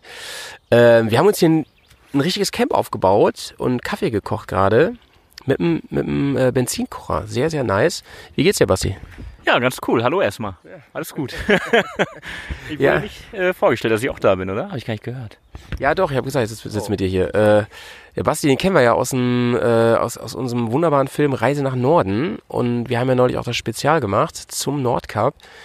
Und Basti ist damals noch eine BMW F800 GS gefahren. Jetzt fährt er aber schon sehr lange eigentlich Honda Africa Twin. Heute ist ja das große Spezial zum Thema. Und äh, seine Honda Africa Twin steht gerade hinter mir in wunderbaren Honda-Farben. Weißt du eigentlich, was es damit auf sich hat, Basti? Ich glaube, das sind die Honda Racing Farben, oder? Kann das sein? Tricolor? Ja, aber also warum? Warum ist jetzt nicht irgendwie die äh, äh, japanische Flagge oder so? Das kann ich nicht beantworten. Weißt du das zufällig? Hast du, hast du das nachgelesen? Ja, aber das werden, das beantworten wir ähm, in dem Podcast hier noch, was es mit den Farben auf sich hat. Es ist nicht so spektakulär, kann ich schon mal spoilern. Äh, witzigerweise hat BMW ja die fast identischen Rennfarben, die M-Farben. Und was es damit auf sich hat, was es für eine Geschichte hat, das, das werden wir noch beantworten. Ich möchte mit dir aber über was anderes sprechen. Denn du, ich habe ja gesagt, du fährst schon sehr lange Honda Africa Twin. Die gibt's ja noch gar nicht so lange, dieses Modell. Ähm, du fährst aber viel länger schon Honda Africa Twin, ne? Du hast nämlich die alte gehabt. Ja, ich habe die drei Jahre vorher gefahren, oder zwei Jahre, ich weiß gar nicht mehr genau. Und das war eine RD07 von 94. Und die war schon ganz cool. Ähm, wie, wie bist du darauf gekommen, dass du die geholt hast? Du bist ja schon, du hast ja, du bist ja so ein richtiger Wechselkäufer, ne? Hast schon jede Menge verschiedene Bikes auch gefahren, bist dann irgendwann wieder zurück Richtung Reiseenduro, nach ein paar Ausflügen hier und da. Ähm, wie kam das, dass du dir dieses alte Motorrad geholt hast, die, die ja dann deutlich älter war als alles, was du vorher hattest? Ja, das war so ein bisschen spontaner Kauf. Ich muss ein bisschen überlegen, wie ich da überhaupt dazu kam. ähm, Fangen wir mal so an. Äh, von wem hast du den gekauft? Was war das für ein Mensch? das war Ralf aus Langenhagen. Ein sehr cooler Typ. Und ähm, ich hatte die bei Mobile gesehen. Ich habe immer so ein paar Motorräder unter Beobachtung, damit man, wenn es denn passt, zuschlagen kann, weißt du ja. Und dann bin ich, bin ich den einen Tag auf der Farnwalder Straße lang gefahren und die stand an der Ampel vor mir. Nee. Doch. Und Wie? Und da hast du ihn angesprochen oder was? Nee, ich habe ihn angerufen einen Tag später. Der ist so schnell weggefahren, da hatte ich keine Chance. Auf dem Ach so, du hattest die bei Mobile gesehen und dann siehst du auf einmal, das ist ja, als wenn man Promi auf einmal so trifft irgendwo. ja, wie Heinz Terenzi im Marktkauf, ne? Genau, äh, äh, den Sänger, von, ich weiß gar nicht, wie die Band von dem hieß, den hast du mal auch mal getroffen, ne? Aber der, der hat mit Afrika Twin jetzt nichts zu tun. Nee, hat damit nichts zu tun. Ähm, ja, ich hatte halt damals eine brandneue XJR und wollte irgendwie doch wieder ein zweites Motorrad haben. Der Trend schwankt ja immer, dass du sagst, ich brauche nur ein Motorrad und dann wirst du wieder nervös, brauchst ein zweites. Du wirst dann nervös. Ja, es gibt viele Leute, die nervös sind. ja, und dann habe ich den angerufen. Das war auch, auch, der Preis war gar nicht so schlecht. Die hatte zwar schon irgendwie mit 70 oder 75.000 gelaufen. Ach was. Aber weißt du, das ist ja auch so ein Ding. Ähm, bei neuen Motorrädern, die heulen immer alle rum. Äh, ja, was, die ist schon fast 20.000 gelaufen. Irgendwie ist das so ein Modetrend seit einigen Jahren, dass man Motorräder nur noch äh, bis 30.000 Kilometer fahren da kann anscheinend. Aber äh, unter, bei diesen alten Motorrädern scheint das ja kein Problem zu sein, ne? Ja, doch schon, da fällt schon einiges an. Ne? Ich bin dann halt hin, hab mir die angeguckt und hab dann auch gesagt, ich würde sie nehmen, sofort. Ne? Und Ja, hab was? dann noch ein bisschen, er hat dann gleich gesagt, ja, kannst du so und so Preis und ja, das Geld auch mit, hab sie gleich mitgenommen. Dann war aber einiges dran zu tun auch. Ne? Also wie gesagt, die war ja dann irgendwie auch, wenn jetzt 20 Jahre alt, nee, 30 Jahre alt sogar fast, ne? Ja, und ähm, dann haben wir viel dran gemacht. Die Federn haben wir gemacht, wir haben die Radlager gemacht, wir haben die Kette gemacht. Ja, also jede Menge, ne? Ne, 30 Jahre, nicht 20. 94, 24, wann hast du die gekauft? Ja, stimmt, hast recht. 20, ne? 20. Ungefähr 20 Jahre. Ungefähr 20. Äh, davor hattest du ja auch sowas ähnliches, ne? Nee, nee, nicht Transalp. Nee, was hattest du da? Nee, du hattest die, äh, warte mal, Dominator. Domin, Dominator. Du bist, du hast dominiert davor, ne? Ähm, ist ja auch noch Honda, ne? Ja. Ähm, sind die verwandt miteinander? Nee. Nee. ja gut, aber dann hast du dir die, die geholt, weil als Zweitmotorrad sagst du, also mehr so zum äh, Tourenfahren, ne? Ja, die zum, Afrika Twin fand ich schon immer cool und ich hatte ja vorher die 800 GS und das war aber ein Motorrad. Nee, du fandst sie nicht immer cool. Ich weiß nur, dass wir beim Nordcup waren und so einen Typen damit getroffen haben und du gesagt hast, Alter, wie sieht die denn aus? Wie ein Hängebauchschwein. So. Die, was hatten die da unten noch alles dran? ja, die muss man sich ein bisschen schön gucken, aber, aber im Herzen fand ich sie immer cool, ne? Über manchen Frauen, ne? Genau. ja, und ähm, was wollte ich jetzt sagen? Ähm, ich wollte dich eigentlich noch was fragen. Und, und zwar, äh, also erstmal, komm, lass mal Hosen runter jetzt hier. Äh, wie teuer war die? Ähm, unter zweieinhalb. Krass. Ja. Wie war es reingesteckt? Ja, ein Tausender schon, ne? Okay, also für dreieinhalb war die dann wieder absolut fahrtauglich. Ja. Aber vom Feinsten war alles dran, was du brauchtest. Ne? Und die ist auch echt gut gefahren. Die hat echt Spaß gemacht. Und dann gab es halt die neue. Die kam halt 2015 raus und ich bin dann. Nee, 2015, 2016. Lass mal noch über die alte sprechen erstmal. Äh, was würdest du sagen, ähm, ist typisch für die, für die alte Afrika Twin gewesen? Warum äh, ist das immer noch so ein, so ein sehr beliebtes Reisebike eigentlich? Also ich fand sie sehr ausbalanciert. Du hast da mit der Leistung keine Probleme gehabt. Du kannst überall damit hinfahren, auch lange Strecken überbrücken. Du kriegst Zubehör ohne Ende. Also du kannst auch über Brücken fahren. Ja, kannst du auch. Über sieben Brücken musst du damit fahren. ja, du kannst halt äh, wirklich lange drauf fahren. Du kriegst Zubehör ohne Ende, auch gebraucht. Ähm, wenn du jetzt zum Beispiel so eine alte 750 Tenere kaufst, da sieht das schon anders aus, ne? Dass du denn, oder so eine alte Kagiva Elephant ist auch cool. Aber wenn du da mal eine andere Sitzbank willst oder vielleicht einen Sturzbügel, eine Scheibe, ich glaube, da hast du nicht so eine Auswahl, ne? Sie ist ja, sie hat ja den Ruf tatsächlich sehr, sehr robust zu sein, ne? Also, da, also Honda ja eh, sagt man ja, dass die äh, ähm, meinetwegen manchmal ein bisschen langweilig sind, so, aber dafür sehr ähm, zuverlässig, sehr robust und äh, ich glaube, das ist so ein Grund auch, warum viele damit auch auf Weltreise oder, oder Fernreise fahren, ne? Ja, also ich hatte damit keine einzige Panne. Bin damit irgendwie auch 10.000, 15.000 Kilometer gefahren in den zwei Jahren, wie ich sie hatte. Und ja, auch der Vergaser hat keinen Ärger gemacht. Das kennt man sonst ja anders, ne? Wenn die Winter übersteht, dann, dann hast du da Ärger mit. Die sprang immer sofort an, alles. Also Du bist, du bist ja auch Touren gefahren äh, mit Kumpels zusammen, die alle neuere Motorräder, aktuellere Motorräder gefahren sind. Wie war das so mit der alten Kiste, mit denen zusammenzufahren? Äh, kann man das machen? Das kann man machen. Von der Leistung her ein bisschen anstrengend, wenn du wirklich, also wenn du jetzt Leute hast, die gerne schnell fahren, dann fährst du halt laufend. Ja, dann fährst du halt laufend Vollgas mit dem Teil, mit 60 PS und die wiegt ja auch ein bisschen was, ne? Also ich finde, die geht schon gut, das reicht eigentlich auch von der Leistung, aber du bist halt permanent wirklich am Schalten und am Vollgas fahren, gerade wenn es ein bisschen bergig wird. Dann kannst du richtig am Kabel ziehen immer. Ja, ne? ist ein ein bisschen, ein bisschen anstrengend irgendwie, ne? So, bist, Ja. du, bist du eigentlich auch nicht der Typ, ne? Also der vor allem auf längeren. Ja, ja. Äh, Vergaser, sagst du, äh, war eigentlich kein Problem. Hast du das denn dann gemerkt? Seid ihr auch über äh, Höhen gefahren? Da, Ja, ähm, bin über die Alpen gefahren. Hast du ein bisschen gemerkt. Also ich hatte Motorräder, da habe ich es irgendwie krasser gemerkt. Ne? Big, ne, zum Beispiel. Ja, ein Zylinder, der hat irgendwie mehr Leistungsverlust gehabt. Aber ich finde immer noch, ähm, man kam immer noch irgendwie mit mit der Afrika Twin. Ne? Ähm, wie würdest du das beschreiben? Äh, wie verhält sich, wie gut ist dieses Motorrad, um mit ordentlich Gepäck zu fahren? Hast du das mal gemacht? Ja, aber ich hatte ja auch die Federn geändert. Ne? Also ich hatte hinten eine neue Feder drin äh, und am Schluss sogar ein neues Federbein von Wilbers. Und das hat ein ganz anderes Motorrad hingestellt irgendwie. Ne? Ähm, Also erstmal vom Fahrverhalten her, die stand nicht mehr so in der Feder drin. Ne? Und ähm, ja, sie ging besser um Kurven und natürlich mit Gepäck. Ich hatte diese Alukoffer von Touratec, weil man das ja auch noch bekommt für das Motorrad. Ne? Für andere Modelle in dem Alter schwierig. Hat einen Nachteil, wenn du mit deinen Kumpels fährst, äh, die alle hier Supermoto sonst was fahren. Du musst Bier holen immer, ne?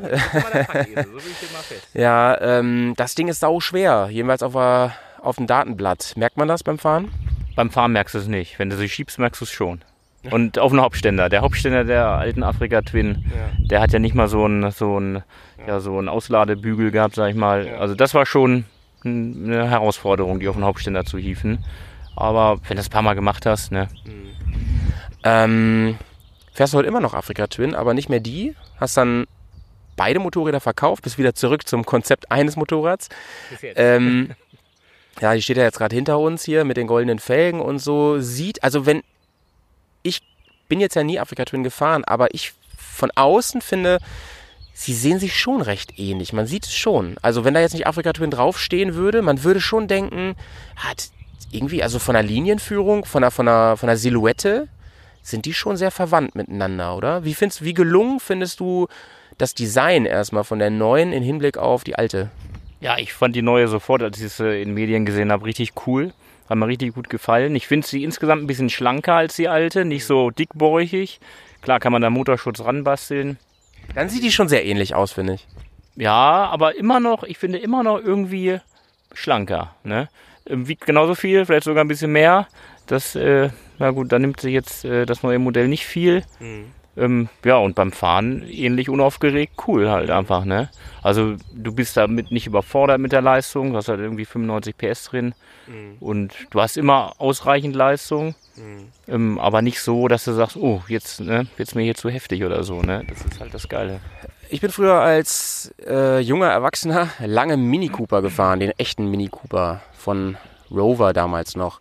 Dann kam der vom BMW raus, der immer noch sehr erfolgreich ist. Bin ich auch gefahren, haben nichts miteinander zu Aber, tun. die, aber den hast du nicht besessen, oder? Nee, nee, aber ich hatte den mal äh, als Leihwagen von BMW und äh, meine Mutter fährt aktuell einen. Ähm, ist ein cooles Auto. Finde ich, finde ich auch schick und so, aber haben nichts miteinander zu tun, muss ich ganz ehrlich sagen. Also vom Feeling, ja, beide ein bisschen direkte Lenkung, kurz, kurzen, kurzen Radstand, aber so, also eigentlich gar nichts. Motorenkonzept komplett anders und so. Jetzt hat ja die Afrika Twin, die neue, einen ganz anderen Motor, natürlich. Ganz modern, aber auch eben kein V, ne? Die- die alte- imitiert, ne? Ja, äh, vom Gefühl, wie viel steckt in der neuen Afrika Twin vom Gefühl wie von der alten? Wenn man sich darauf setzt, fühlt sich das an wie eine Afrika Twin oder ist es doch eigentlich ein modernes Reisebike wie jedes andere? Also ich bin die ja Probe gefahren und bin mit der alten auch zum Händler gefahren. Mit deiner damaligen Freundin? nee, mit meiner alten Afrika Twin. und dann bin ich halt auf die neue aufgestiegen und bin losgefahren. Wir reden immer noch über die Freundin. Genau.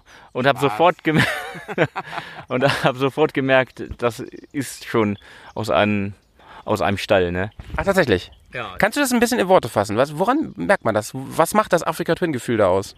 Ja, wenn du auf ein anderes Motorrad steigst, oder halt bei mir ist es so, dass ich immer denke, oh, da muss erst mal gucken, wo ist hier alles, wie, wie, Ah, ja. ja. wie fährt sich das, ne? Ja, wie fährt man los und so weiter, ne? Und auf dem Motorrad war halt alles irgendwie doch schon wie auf dem alten. Ähm, nur noch alles ein bisschen einfacher, ne? Ähm, pff, ja gut, das ist halt ein neues Motorrad gewesen auch. Und es war halt alles ein bisschen, bisschen leichtgängiger, die ging ein bisschen einfacher in die Kurve. Ja, die Bremsen natürlich viel, viel besser, ne? Sowas irgendwie merkst du dann auch, ne? Hört sich für mich wirklich so an, als würdest du sagen, das ist echt die alte Afrika Twin in aktuell, in besser, in, in top. Also wenn man die konsequent weiterentwickelt hätte über die Jahre, die hatten ja, Ja, genau. 20 Jahre Pause, dann wird das Motorrad vielleicht noch ein bisschen, also noch ein bisschen besser sein, Mhm. wie die GS hier zum Beispiel, die, die hatten ja nie eine Pause da mit der Produktion oder mit der Weiterentwicklung. Mhm. Ähm, aber letztendlich würde ich sagen, das ist schon der Schritt gewesen, der, der richtig ist, ne? Ja, genau, die, die kam ja aus dem Stand sozusagen, ne? Gut, wie lange die jetzt haben irgendwie gebaut und, und gewerkelt haben, das weiß ich nicht. Aber ähm, wenn die jetzt noch in ein paar Generationen, und die machen ja viele Updates scheinbar in den letzten Jahren, ne? Ja, du bist, du bist, äh, vielleicht können wir noch mal kurz drüber reden am Rande. Ähm, du bist kein Fan von der, äh, wie, wie nennt man das? Evolutionsstrategie äh, von Honda, von den Modellen, von der Modellpflege. So. aber vielleicht auch nur, weil ich sie so früh gekauft habe. Du hast die allererste gekauft, 2015, ne? Die, die zweite, die, ähm, ich habe ein 2017er Modell, ne? Ach doch, okay. Mhm. Es gab die 2015 wurde sie vorgestellt, am 2016 war sie dann, sag mal, auf dem Markt und 2017 war ja Euro 4 und das ist dann quasi die zweite Variante mit, mit, mit, ja, mit Euro 4, ne? Es gibt die auch mit Euro 3 noch. Mit Euro 3 und es gab die sogar ohne ABS sogar ein Modell. Krass. Ja. Ohne ABS, Am Wahnsinn. Anfang gab es drei Varianten mit DCT, äh, mit ABS und eine komplett ohne alles. Aber was, nicht wie oft die sich irgendwie verkauft hat.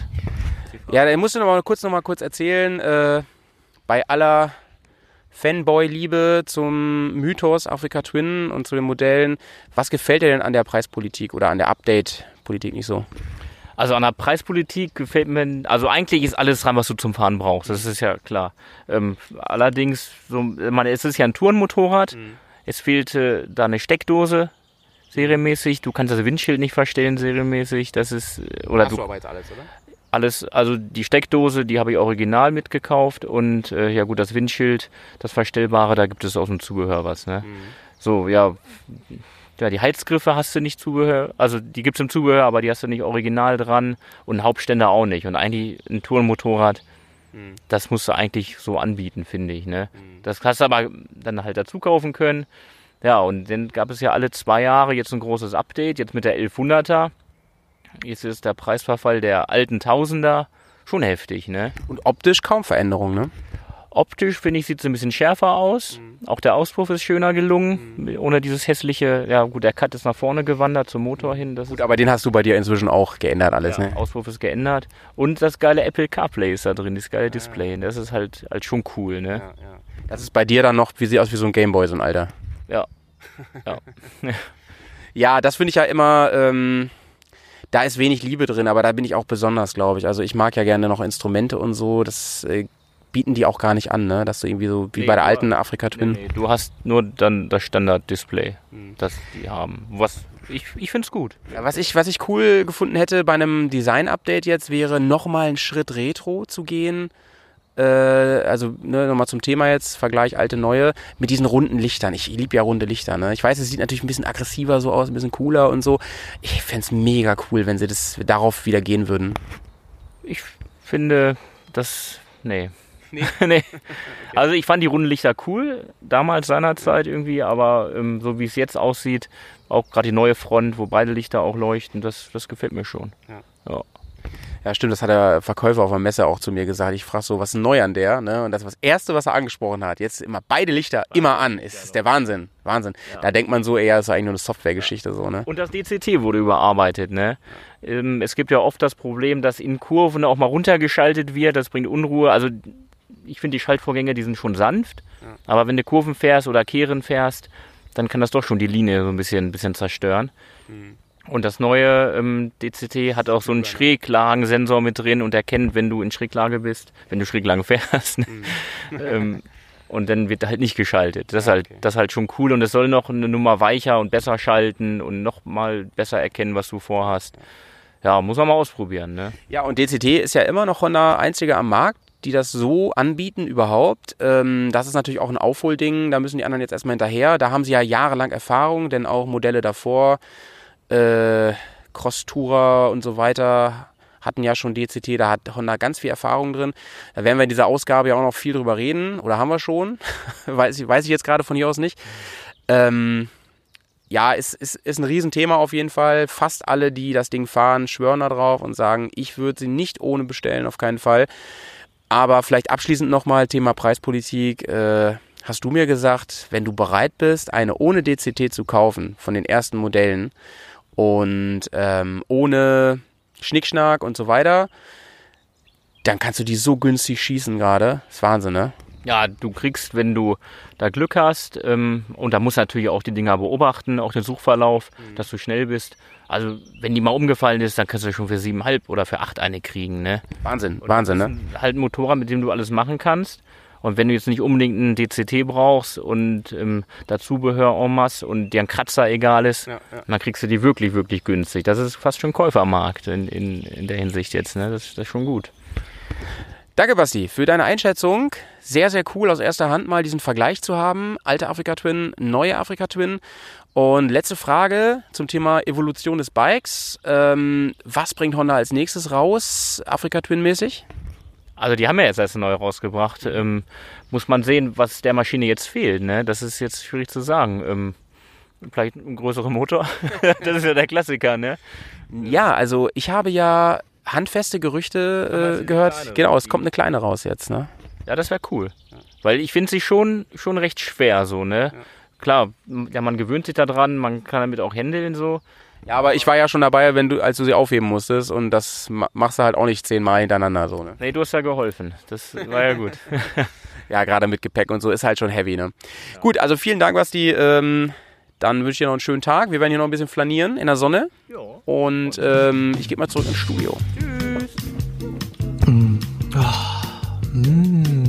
Ähm, ähm, en- en- Entschuldigung, Ent- Entschuldigung, Entschuldigung. Ähm, ge- sagen Sie, ähm, Ja? dürft Sie Sie kurz, kurz, dürfen Sie stören? Was möchten Sie denn Äh, bitte? darf, ich, darf ich probieren? Oh, Ist das Bärenschluck? oh. Ein Kenner. Am Geschmack erkannt? Mhm. Man sagt, ähm, er hätte animalische Kräfte. Ah. Zeit für einen guten Schluck. Hier ist die Na sowas, Time. Markus. Und den hast du heute am Start. Den Bärenschluck. Ja, das ist genau. unglaublich. Er hält ihn gerade in die Kamera. Achtung, Achtung. Kommt mal das hören? Und er war bis gerade noch jungfräulich. Er war noch verschlossen und versiegelt. Und jetzt wird Markus ihn hier live probieren. Ihr hört es, das Cuvée aus dem Hause Bert. Ich bin Prost. saugespannt. Das war schön laut, ja, sehr gut. Ich bin saugespannt. Mal kurz probieren, was er dazu sagt. Mm, sehr angenehm. Ach, siehste. Gar nicht, Das freut mich. gar nicht flauschig auf der Zunge. Ja. Lange, lange dran experimentiert, kann Ja. ich echt Nee, sagen. schmeckt sehr gut. Ich bin ja gar kein Whisky-Trinker, aber ähm, äh, die Whiskys, die ich mit, mit euch bislang getrunken habe, die waren eigentlich immer sehr gut. Das kann ich übrigens auch nur jedem Oh ja. empfehlen. Es gibt ganz viele Leute, die mögen kein Whisky. Am besten Leuten, sich Leuten anschließen, die letztlich Whisky trinken, sich ein bisschen auskennen, weil dann kriegt man auch die guten und dann schmecken die plötzlich auch. Ganz seltsam. Ja, ja, stimmt. Gerade wenn man denkt, irgendwie, ich will mich mal rantasten an Whisky und kauft sich erstmal so einen richtigen Billo-Scheiß. Ne? Es gibt nämlich sehr teure, die müssen nicht immer gleich super torfig sein. Es gibt einfach gute, teure, nette, leckere. Ich trinke jetzt gerade einen ähm, Nikkei from the Barrel. Ähm, falls ihr das noch gar nicht mitbekommen habt, Markus und ich sitzen nicht in einem Raum heute. Wir nehmen den Bergcast ja sonst immer zusammen auf. Aber naja, Krise hin, Krise her, ne? Wisst ihr ja. Aber man fühlt sich nah, trotzdem. Auf jeden Fall. Markus, la langes, langer Einspieler, langes Interview gerade mit dem Basti. Ähm, was denkst du ähm, so zu seinem, zu seinem Statement? Äh, Vergleich alte Afrika Twin, neue. Gibt es da Sachen, wo du sagst, ähm, okay, cool, interessant oder genau so habe ich mir das auch gedacht oder äh, puh, überrascht mich? Nee, ähm, also diese, diese, diese Unterbrechung der Weiterentwicklung, das ist natürlich ein Thema, äh, was Honda versucht hat aufzuholen und das leider in den letzten paar Jahren. Das heißt also, sie haben sich vielleicht, also ist mal so eine Motorradentwicklung dauert etwa drei Jahre, bis es so fertig ist. Und ähm, wenn man also dazwischen nichts entwickelt hat, dann fängt man so ein bisschen natürlich von vorne an. Und äh, wenn man dann so ein bisschen dem Markt hinterherläuft, weil die eben halt schon den einen oder anderen Schritt weitergehen, dann müssen sie halt irgendwie nachziehen. Und das haben sie etwas unglücklich gemacht. Und die Leute, die jetzt am Anfang sich so eine Maschine gekauft haben, die haben jetzt so ein bisschen das Nachsehen einfach, ne? weil der Wert der Maschinen halt stark nachgelassen hat. Und gut, ob da jetzt äh, CarPlay da ist oder nicht, nicht, das ist ja eher eine persönliche Vorliebe. Ich fahre ja auch das 17er Modell. Ich habe keinen. Äh, ich, Das heißt, ich du, du, hast, du hast auch das Modell 17 oder 17 gekauft? So, oder fährst gleiche wie das er? Modell 17 habe ich 17 gekauft. Ah, okay, okay. Mhm. Okay. Das heißt also, es ist alles noch verdrahtet. Und ähm, es ist ein wunderbares Motorrad. Ne? Das ist quasi das Motorrad aus dem zweiten Jahr. Da sind alle Probleme und Fehler sind da ausgemerzt Mhm. worden. Ähm, und ist ein großartiges äh, Motorrad. Und ja, natürlich, äh, wenn man jetzt äh, die ganze Elektronik noch mit dabei hat oder auch die Möglichkeit hat, so ein elektronisches Fahrwerk Mhm. zu bestellen oder äh, ja, CarPlay hin oder her oder wenn man einfach sehr, sehr viele Knöpfe haben möchte an seinem Lenker, Mhm. dann sollte man natürlich heute zu der neuesten Generation greifen. Ja, und die gibt's natürlich, die Leute. Ne? Das sieht man ja auch bei der Konkurrenz. Ähm, auch KTM zum Beispiel ist da krass dabei. Ähm, das führt meines Erachtens irgendwann dazu, ich hatte mal ein Leihmotorrad, die neue GS, oh, vor ein paar Monaten. Und da, obwohl ich GS-Fahrer lange Zeit war, äh, musste ich mich da sehr gewöhnen. Ich kam gar nicht zurecht mit dem ganzen Schnee. Also allein schon, wenn der Computer hochfährt, da denkst du ja, was, was passiert, ey, wo ist die Straße? Ähm, ist nicht so meins, habe ich an anderen Stellen schon gesagt. Ich bin ja immer noch so ein bisschen altbacken. Ich mag, ich liebe ja Analoginstrumente. Aber lass uns mal ganz kurz über die Einführung reden des, der neuen CRF 1000L damals. Die, die, die ähm, wurde ja lange angekündigt. Es gab dann sehr auch cool gemachte Teaser-Videos. Ich habe das auch viel verfolgt damals bei YouTube vor allen Dingen, beziehungsweise auf der Seite von Honda kamen die dann immer.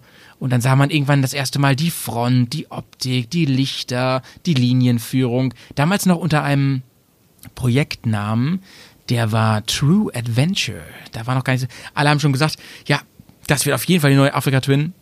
Aber Honda hat immer gedacht, das ist die True Adventure, Leute. Also auf, auf Deutsch das wahre Abenteuer. Ja, marketingtechnisch haben sie das toll gemacht. Sie haben wirklich neugierig gemacht Ja, ja. und haben dann ja auch ein toll designtes Motorrad auf den Markt geworfen, muss man auch mal so sagen. Ne? Also ich, da muss ja, man an der Stelle. aus dem Stand, ne? Wie, Da- wie, wie, eben im Interview. Mhm. Genau, man muss halt sehen, dass das Marketing natürlich da wieder ein Schrittchen weiter war. Das ist halt so, weil mhm. da gab es schon noch ein paar Probleme an der, an der ersten, an, in dem ersten Jahr, was äh, ja, das ist, mhm. äh, es spricht auch für unsere moderne Zeit, dass das erste Jahr oftmals ein bisschen ja. schwierig ist. Es war für Honda sicherlich in dieser Kubikzentimeter und ähm, Genre-Region ein nicht nur ein Novum Schrägstrich Back to the Roots, sondern auch ein Hilfeschrei, ein denn die bis dahin im Programm geführtes, äh, wie hieß die nochmal? Äh, ich habe es doch eben selber gesagt im Interview. Die äh, die Varadero oder? Die nee, die Varadero, genau. Und dann kam ja die mit DCT auf. Achso, die X-Crosser oder nee, N. Ja, die große Dings-Crosser. Tour, Cross-Tourer. Cross genau. äh, danke. Cross, ja. War ein, ich habe da auch mit einem Honda-Menschen drüber geredet, äh, mir bestätigt, das war ein Ladenhüter, da hing echt Blei dran an dem Ding. Haben sie sehr schlecht verkauft unterm Strich. Kriegtest du im Gegenzug sehr, sehr, sehr günstig in den letzten Jahren. Die waren, das waren gute Motorräder und ausgereift, aber irgendwie kamen die beim Kunden überhaupt nicht an. Und dann kam halt, dann wurde die eingestellt komplett, dann kam die True Adventure, ähm, dann 2015 haben sie es bekannt gegeben. Es ist natürlich die neue Africa Twin Modellname CRF 1000L. Weißt du eigentlich, wofür CRF steht? Nee, das weiß ich nicht. Das steht für, also das C steht für Cross, beziehungsweise das CR steht für Cross, also ne, Motocross. Und das F steht für Four-Stroke, also Viertaktmotor an der Stelle. Hm. Habe ich mir von Honda sagen lassen. Ja, ja, okay. Ähm, das L steht einfach für Liquid Cooled, also flüssig gekühlter Motor. Ja, ich hatte vermutet, dass es eher auf den Reihenmotor irgendwie hindeutet, weil die andere hieß, glaube ich, hm. V, ne? Genau, aber, ja, genau, aber so auf jeden Fall Honda selbst. Und ähm, sehr ähm, Fun Fact an der Stelle: ähm, der Werkscode dieser CRF 1000L war SD04 und war der direkte Nachfolger der ähm, XL 1000V Varadero. Das war nämlich die SD03. Das heißt, eigentlich ist es der direkte Nachfolger der Varadero, die du eben schon angesprochen hast. Und die Varadero, sag ich dir mal, wie es ist, ist so ein Eisenschwein. Bin ich auch mal, ja, gefahren bin ich nicht, aber ich bin mit wem mitgefahren und so, der die gefahren ist. Und es ist Wahnsinn. Ein riesenbombastisches Eisenschweinmotorrad. Ganz weit weg vom Gedanken Afrika Twin. Gibt ja, aber ist der offizielle Vorfolger. Es gibt ja immer noch einen, der die fährt, ne? Das ist der wahre Hannes, ne? Der fährt die. Das ist der wahre Hannes, man kennt ihn. Er ist äh, gefühlt eine Billion Kilometer mit diesem Ding gefahren. Ja, ich, ich, weiß gar nicht, wie viel er jetzt hat. 600.000 oder 500.000? Wahrer Hannes, Wahnsinn. ey. Hauen wir in die Show Notes auf jeden Fall. Knallt euch den mal rein. Er ist wirklich eine Kultlegende, der wahre Hannes. Richtig geil. Ja, lieb den, Liebe für ihn. Es ist auch deshalb ähm, wichtig, ihn zu erwähnen, ja. weil er ja auch die Afrika Twin fährt, und zwar das Modelljahr 16. Und da hat er ja auch schon über 200.000 Kilometer abgespult. Ne? Also, mhm. und zwar mhm. auch mit dem DCT. Also, man kann schon sehen, dass der Motor auf jeden Fall und auch das DCT, äh, was ja auch nicht immer so ganz sicher war, halt sehr gut hält. Und viele Probleme, die andere hatten mit dem Modelljahr, hatte er nicht. Wobei man natürlich sagen muss, dass er äh, von Honda in Österreich letztlich gesponsert wird und das mhm. eine oder andere Problem war eben vielleicht für ihn auch einfach keins, ne? muss man vielleicht auch mal so sehen. Das Ding wird bei ihm wahrscheinlich auch nie kalt, weißt du? ja, genau. ja. Oh, ich habe noch einen Fun Fact. Ich habe ja eben gesagt, dass die Honda CRF 1000L ähm, als Arbeitstitel True Adventure hatte, ne? Ja. Und hierin kann man natürlich, wenn man ein bisschen zynisch denkt, eine Anspielung an KTM und BMW vermuten. Denn die nennen ihre Modelle seit äh, 2002 oder so ja Adventure. Es gibt die KTM Adventure und es gibt die äh, BMW GS Adventure. Mhm. Und das ist dann die True Adventure als Antwort. Könnt, könnte man so ganz sicher vermuten. Ganz ne? sicher. Wahrscheinlich ganz sicher. Ja, ja ähm, Ganz, ganz groß war natürlich ähm, der Aufschrei in der Bubble, in unserer Bubble, dass das eventuell eine neue Dimension von großen Reiseenduros darstellen könnte.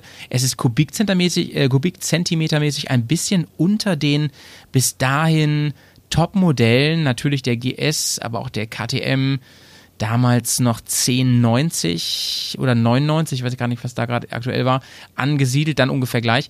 Ähm, aber natürlich mit der Honda Dreidecker-Legende im Rücken mit dem Original Africa Twin Schriftzug auf dem Tank. Und jetzt kommt was ganz Schönes für dich in der Erstausführung in den tollen Tricolore-Farben von Honda.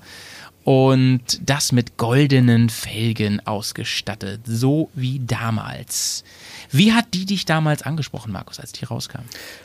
Also ähm, von der Form her, vom Design her fand ich das großartig. Äh, gar keine Frage. Es war eine ganz tolle Entwicklung, fand ich. Also auch quasi eine ganz tolle Weiterentwicklung, wenn man auch die Jahre natürlich äh, sieht vom Design mhm. her. Und trotzdem hat es eben ganz viele Ähnlichkeiten noch. Also es sieht sehr, sehr modern aus. Ich hatte ein bisschen Angst, ob dieses, dieses Design ähm, so eine Zeit lang hält oder relativ schnell, ähm, ja, ob es relativ schnell veraltet. Das war mir nicht so ganz klar. Mhm. Ähm, momentan habe ich das Gefühl, das hält noch ein paar Jahre. Ähm, aber ich glaube, dann, dann wird es ja. nochmal eine starke Veränderung geben. Ich glaube, dass dann auch wieder runde Gläser äh, eine größere Rolle spielen Ach werden. was? Ja, wie findest du meine Idee da eigentlich? Ich finde es ganz gut. Also ich finde es gut, dass sie das jetzt nicht gemacht haben, sondern ein mhm. bisschen auch dem Trend natürlich folgen. Aber irgendwann müssen sie sich ja auch mal wieder so ein bisschen unterscheiden. Und äh, dann mhm. wird man, glaube ich, auch äh, im Design da nochmal wieder so ein bisschen in die Trickkiste greifen. Bin ich mir ziemlich sicher. Die ähm, das Design hat sich für mich als Nicht-Afrika-Twin-Fahrer ja nicht so sehr verändert. Basti und du vielleicht auch, die mehr in der Materie drin sind, sagen, oh doch, oh, oh, oh, oh, oh, oh doch, ganz anderes Motorrad. Ähm, die Honda gehen jetzt ja inzwischen den Weg bei Honda, dass sie die Modelle, es gibt ja einmal die Afrika Twin und dann gibt es die Adventure Sports, das ist quasi das Pendant zur GS Adventure, wenn man so will ähm, das heißt noch ein bisschen fernreisetauglicher, dass sie diese Differenz dazwischen ausgebaut haben. Die Unterschiede sind größer geworden und ähm, sie versuchen da sich irgendwie ein bisschen breiter aufzustellen auf dem Markt. Mm, du hast dich ja für die normale entschieden oder gab es da die Adventure Sports noch gar nicht bei dir? Ähm, es gab eine Ausstattungsvariante Richtung Adventure. Das heißt also, du hast dann schon vorne so einen kleinen Bügel gehabt, du hast äh, Koffer mit dazu bekommen, du hast dann irgendwie so ein paar, paar Sachen, die das Reisen so ein bisschen angenehmer machen, mit hinzubekommen. Das war damals so diese Adventure-Variante. Mhm. Ähm, diese, diese Trennung jetzt, diese generelle Trennung, ich sag mal gerade was jetzt äh, das Modelljahr 2020 angeht, die finde ich, ich weiß gar nicht, ich bin mhm. das jetzt wie gespalten, muss ich sagen. Ähm, auf der einen Seite braucht man einfach ein, eine Reise, äh, Enduro, so wie jetzt diese Adventure eine ist. Ähm, bei mhm. der kleineren, also das heißt leichteren, muss man ja sagen, die ist ja nicht wirklich kleiner, da mhm. ist die Situation so, dass ich weiß ehrlich gesagt nicht, wofür die da ist. Weil, also klar, sie ja. ist leichter. Jetzt bin ich gespannt, was jetzt man, kommt. Markus. Man kann natürlich eher mal mit ins Gemüse fahren. Aber ja, nicht, ja, eben. ich möchte, also ja, dann kaufe ich mir was anderes. Also ich weiß ja auch nicht. Ich möchte, ich, also für mich persönlich. Mhm. Wenn ich ins Gemüse fahre, brauche ich eine Maschine, die irgendwas mit 200 Kilo wiegt äh, und mhm. das Gepäck trägt und eben halt vernünftig auch mit, wo man auch mit vernünftig reisen kann. Das ist das, was, was ja, ich irgendwie benötige. Ich will, das, ich will das Fass jetzt nicht so aufmachen, Markus, aber du weißt ja, ähm, ich denke da echt ein bisschen anders, denn ich fahre ja gerne auch im Gemüse ganz weit weg und da muss man erstmal hinkommen und so, ne? Und das ist halt immer ein Kompromiss. Und unser, ich finde, unser Hobby ist immer an allen Stellen, das kannst du bis zum Camping und, und so treiben, ist immer irgendwo ein Kompromiss und immer natürlich, und da bin ich komplett bei dir, äh, ein, eine Balance anhand, also orientiert an persönlichen Bedürfnissen. So, Punkt. Äh, ja, Sag ich jetzt mal Punkt. Aber es gibt ähm, ja Hersteller, die äh, versuchen, das äh, durchaus jetzt besser zu lösen. Den, und den Spagat noch an, anders, vielleicht sogar besser zu lösen, ja, ja, bin ich bei dir. Triumph ja. zum Beispiel, ähm, muss man ganz klar sagen, auch mit der neuen 900er, die sie da auf den Markt gebracht haben, die ist auch deutlich leichter. Richtig, richtig. Äh, ja. Und hat alle Attribute. Ich versuche das ja auch mit meinem Custom Bike, ne? Das darf man nicht vergessen. So, ich versuche es ja, auch. Wobei du wolltest es nicht leichter machen, ne? oder? Ich mach's mir nicht leichter, nee, nee, ich mach's mir nie leicht. Ja. So. Ähm, lass uns mal kurz äh, gucken, was Christian meint zu den Gemeinsamkeiten zwischen seinem neuen Modell und der alten Afrika Twin. Die alte und die neue Afrika Twin haben nicht viel gemeinsam, würde ich jetzt sagen, bis auf die Reise-Enduro-Sparte und den Namen. Also die alte besteht ja nur aus Motor, Reifen ne, und äh, Lenker vorne dran und dann kann man los. Ähm, ja, beide umweht dieser Mythos Unkaputtbarkeit, aber die neue, die hat ja alles drin. Seit 2015 wird das Bike immer weiterentwickelt. Es gibt mehrere ähm, Generationen innerhalb der Modellpalette. Ähm, es ist so, dass äh, am Anfang ja nur die Traktionskontrolle des ABS drin war, dann ist äh, dazugekommen der Quickshifter, ähm, elektronisches Gas. Es wird immer weiterentwickelt und die neue 1100er Africa Twin, die jetzt aktuell seit 2020 auf dem Markt ist, die hat ja das TFT vorne drin, was man sich zusammenstellen kann, wie man möchte, semi-aktives Fahrwerk, ähm, ja, Tempomat, den sich ganz viele damals gewünscht haben, ist jetzt auch endlich mal drin. Ähm, das ist ein fahrender Computer, ne? Also das ist schon jetzt in dem Bereich von einer GS, ne, wo da rumgewildert wird. Ähm, jedenfalls was diese Adventure Sports angeht. Es gibt ja noch das Basismodell, das ist ein bisschen simpliger von der Technik her. Aber ansonsten gibt es da nicht wirklich viele Gemeinsamkeiten noch zu alten. Ja, was denkst du dazu, Markus? Also Christian sagt ja, er sieht jetzt kaum Gemeinsamkeiten, bis auf eigentlich den Namen und es ja, es ist ein Motorrad und es ist eine Reiseenduro. Wie siehst du das? Basti sagt ja, doch, doch, auf jeden Fall.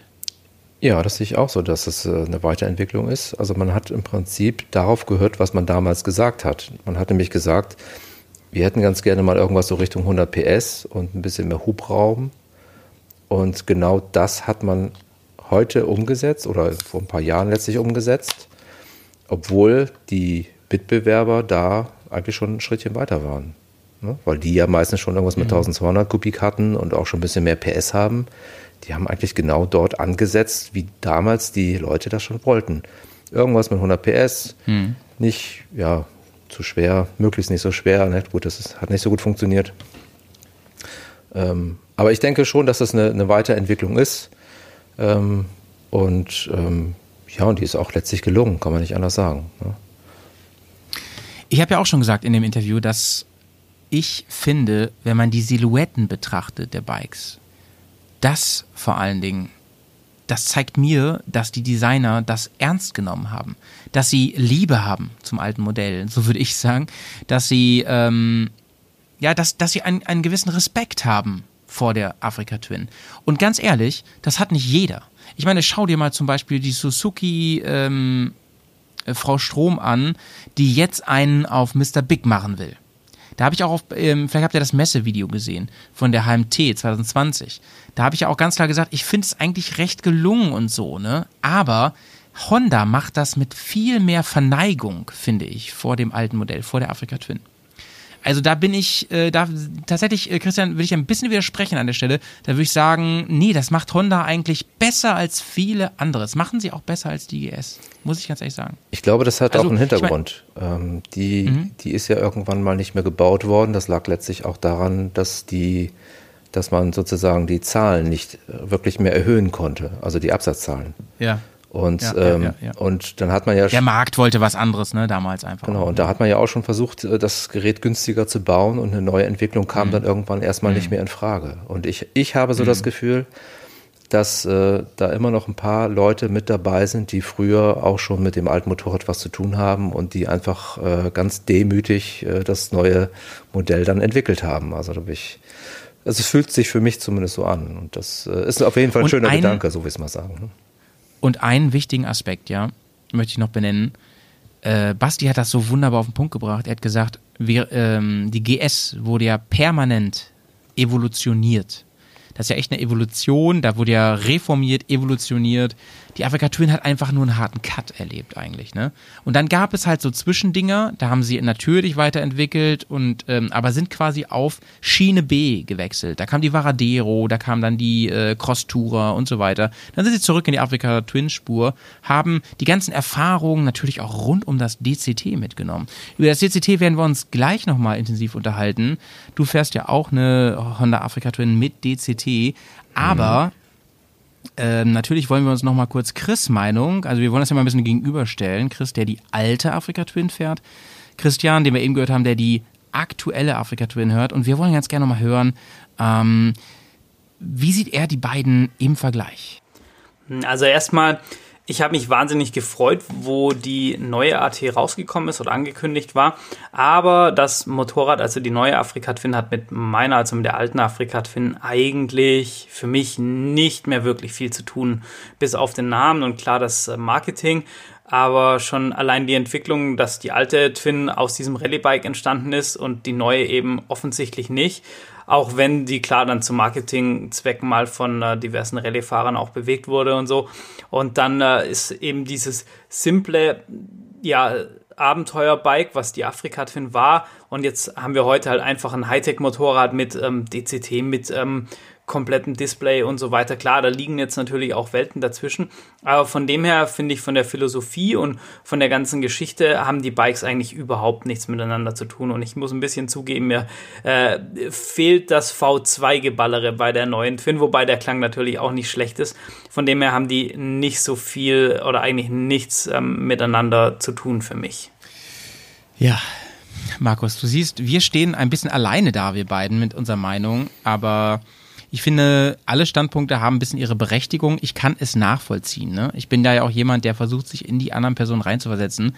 Und ja, gerade er als Enthusiast der alten Maschine sieht da natürlich, ähm, ich habe ja eben schon mal gesagt, ich bin ja früher Mini gefahren, den originalen Mini und ich fand BMW Mini immer scheiße, ja. Jetzt fährt meine Mama einen Cabrio Mini und das ist so ein geiles Auto. Ich bin heute damit gefahren, mega cooles Auto.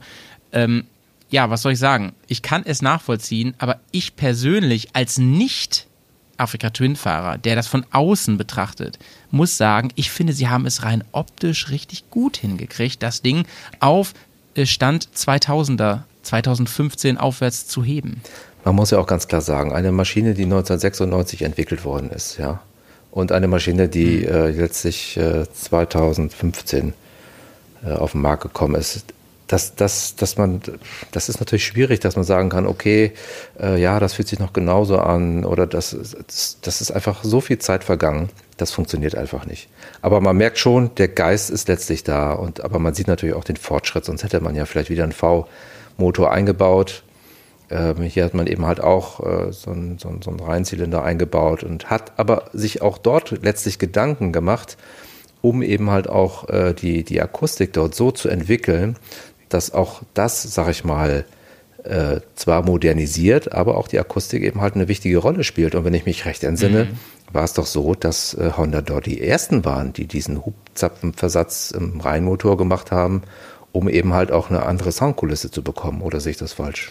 Und ähm, ich glaube, du hast recht, ich weiß es nicht hundertprozentig, aber äh, was ich hundertprozentig weiß, ist, er klingt verdammt nochmal nach einem V2. Verdammt nochmal, das haben sie saugut hingekriegt. Ja, muss man mal sagen. Wenn du da nochmal kurz einen anderen Auspuff drauf machst, dann hört sich das nochmal ein Stückchen besser an. Ja, ja, ja, ja, ja. Basti hat eine komplett neue Anlage an seiner, also inklusive Krümmer und so, an seiner richtig schön in diesem angebläuten V2-Stahl und ähm, klingt Bombe. Ist geil. Ja. Richtig gut.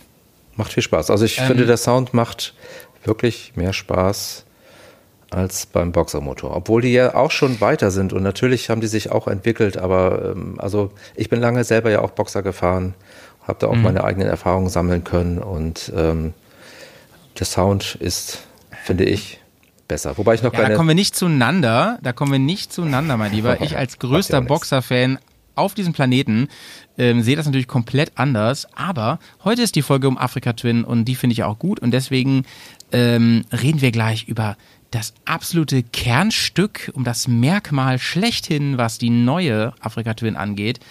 Das DCT-Getriebe spaltet die Geister. Die meisten Afrika Twin-Fahrer schwören drauf. Die Minderheit und auch die neidische Konkurrenz findet's kacke. Und da reden wir gleich ein bisschen drüber. Vorher gibt's ein ganz bisschen Werbung. Mm, guten Tag. Guten Tag. Oh, oh. Mensch, das sieht aber schön hier aus. Ja, das ist ja. eine tolle, tolle Ja. Galerie. Ja, Haben ja. Sie hier eine Sammlung? Ist ein? Motorradladen hier. Ah. Mm, Viele Modelle. Oh, okay, was ist das denn? Ja, Gebrauchtmaschinen. Das Gebrauchtmaschinen Sieht aber schnell das. aus. Aber auch neue. Aber auch schnell aus. Mensch, Haben, so wir haben ganz gut. viel. Mm, Hier Motor ist mit drin. Okay. Garantie. Du, du, stopp, stopp, stopp, stopp. Das sieht auch gut aus. Ja, hier ist ein Aber Poster. du, wie kann sie so Wollen Sie einen? Prospekt anschauen? Ah, Ja, wieso nicht? Aber ist teuer. Haben Sie Geld? Teuer Geld? Mhm. Wie können Sie sich das alles leisten, meine Herr? Mm, Mit Werbung. Werbung? Ja, und wer hätte es gedacht? Die heutige Folge wird von unserem Dauersponsor gesponsert, von Band Motorwear. Ich trage zu diesem Zeitpunkt gerade den neuen Hoodie von Band aus der Crew Collection. Leute, den könnt ihr in richtig nicen drei Farben da bestellen. Äh, in einem wunderbaren äh, ich sag mal, mintgrün. Du siehst ihn gerade auf der Cam, oder? Ja, ja, ich sehe gerade. Sieht großartig Also die aus. Farbe schockt, ja, die Farbe schockt. Ich habe sogar die passende Sonnenbrille extra dazu gekauft. Ähm, den gibt's auch noch in einer, in einer feinen Farbe, die ist, geht echt Richtung Pink, also sehr schrillig, aber auch in einem oldschool, coolen melierten Grau. Und das Highlight ist, hinten drauf ist der Bent Benzinkanister, der Benzinkanister.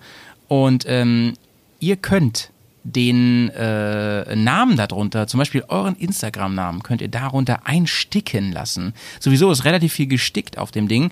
Wie auf vielen Bandprodukten, äh, das ist fein, das ist nicht gedruckt, das geht nicht so einfach ab in der Waschmaschine. Richtig nice. Ich möchte euch die wirklich ans Herz legen, Teile. Guckt euch die mal an. Kriegt ihr mit 10% Rabatt mit Bears10 mit dem Code hier in den Shownotes. Und jetzt kommt's, unsere Patronen kriegen sogar 15% auf alle Bandprodukte. Ich raste komplett aus, Leute. Außerdem neu erschienen, halte ich auch mal kurz in die Kamera, ähm, bringt euch jetzt nichts, aber ähm, es ist das neue Benzin Sugar Free, also Benzin bleifrei nennt sich das. Das ist der Energy Drink exklusiv von Bend. Den äh, könnt ihr jetzt da auch erwerben. Der macht euch nicht ganz so dick und schmeckt trotzdem mega geil. Und ich sage euch mal was, äh, ich mag den lieber als den originalen Benzin-Drink. Aber das ist ja Geschmackssache. Ich mag den lieber. Bestellt euch lieber den. Gibt, gibt's aber jetzt ganz neu erst. Also könnt ihr erst ab jetzt bestellen bei Band. Das war's auch schon mit unserer kleinen Werbung. Und ich liebe Jingles zu machen, ne? Das wisst ihr ja schon. Hm. Ich habe einen neuen Jingle gemacht ähm, für Hörerkommentare und den gibt's am Ende dieser äh, Folge nochmal, äh, weil ich noch ein bisschen was über habe, was ich nicht schaffe von unseren beiden Kommentatoren hier. Das kriegen wir nicht alles reingebaut. Das hänge ich einfach mal hinter. Denn Markus und ich werden uns jetzt dem DCT-Getriebe widmen. DCT, Markus, das steht doch für Double Clutch, also Doppelkupplungs... Transmission. Transmission. Genau, Dankeschön. Und ähm, es ist eigentlich nichts anderes als Automatik, was man von Autos kennt, aber im Motorrad, oder? Äh, naja, es gibt ja verschiedene Automatikvarianten. Es gibt so eine Wandlerautomatik, das ist so diese ganz. Das Oldschool das so, ne? Herkömmliche gibt es auch heute durchaus noch. Und dann gibt es diese DSG-Variante. Und das Genau, ist genau. auch letztlich so ähnlich wie die, das DCT. Das sind halt zwei Kupplungen, äh, Mhm. die dann eben halt äh, miteinander interagieren und den einen Gang schon mal vorschalten sozusagen. Und Genau, genau, gibt's So genau. eine Art Übergabe. Ähm, als du deine Honda gekauft hast, stand da zur Frage, welche du dir holst. Ähm, ich wollte die DCT Probe fahren. So, also einen Schalter kenne ich ja an sich schon, dachte ich mir.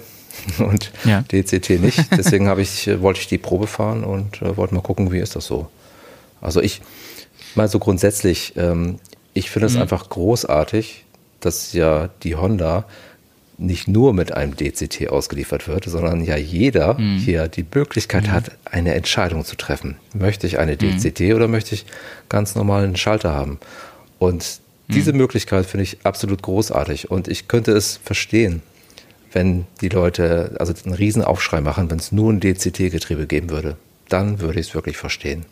Aber dieses Mhm. Hin und Her und wofür und ob das gut ist oder nicht oder was besser oder schlechter ist, ich finde das ehrlich gesagt echt überflüssig. Aber Basti hat mal zu mir gesagt, wenn du eine Honda ohne DCT kaufst, dann lässt sich die fast gar nicht verkaufen. Ach, das glaube ich ehrlich gesagt nicht. Also ich Mhm. glaube, die Verkaufszahlen sind ein bisschen mehr DCT und der Rest ist Schalter. Also das sind, glaube ich, etwas über 50 Prozent, die DCT verkauft werden. Ach echt? Mehr nicht? Und darunter sind So Schalter. krass. Also das Okay. Mhm. ist jetzt nicht so extrem. Also ne, vielleicht hat sich das ein bisschen weiter gewandelt und ein bisschen weiter auseinanderentwickelt, aber der, der Unterschied ist nicht so groß, dass man sagt jetzt so 80-20 oder sowas. Also das, äh, Mhm. das heißt also, jeder kann das Ding kaufen, was er gerne möchte. Und ich kann nur empfehlen, letztlich dann, wenn man sich unsicher ist, dann muss man einfach eine Probefahrt machen, um, um eine Idee zu Mhm, bekommen. Und ja, es gibt Vor Vorteile und ja, es gibt natürlich auch Nachteile. Ne? Ist doch beim Schalten auch so. Ja? Stell dir vor, stimmt, der, größte Schal der größte Nachteil beim, beim Schalter ist, du musst schalten. Ja? Das, so fängt das schon mal an. Und der größte Vorteil.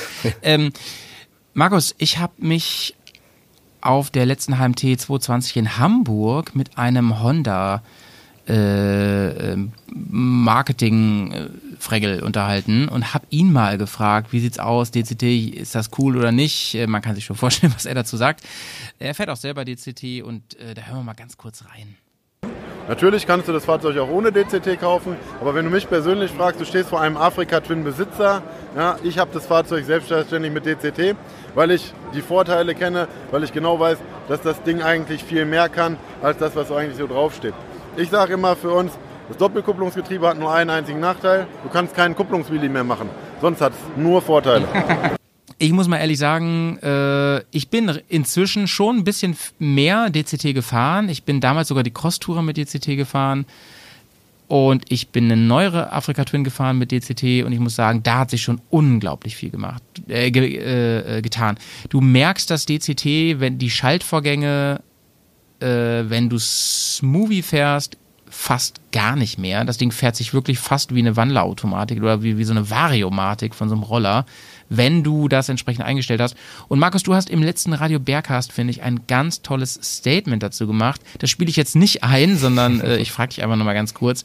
Du hast erzählt, es gibt ja verschiedene Einstellungen. Und das sind Dinge, die Menschen von außen, vielleicht sogar man, manche Afrika-Twin-Fahrer gar nicht auf dem Schirm haben. Ne? Ja, ich glaube schon, dass man das auf dem Schirm hat, aber es gibt natürlich unterschiedliche Erwartungen, die man damit verbindet. Also für mich ist es kein Problem, vor einer Kurve auch mal einen Knopf runterzudrücken zum Beispiel. Das ist Mhm. eher normal, weil natürlich die, äh, das DCT weiß nicht, wann eine Kurve kommt.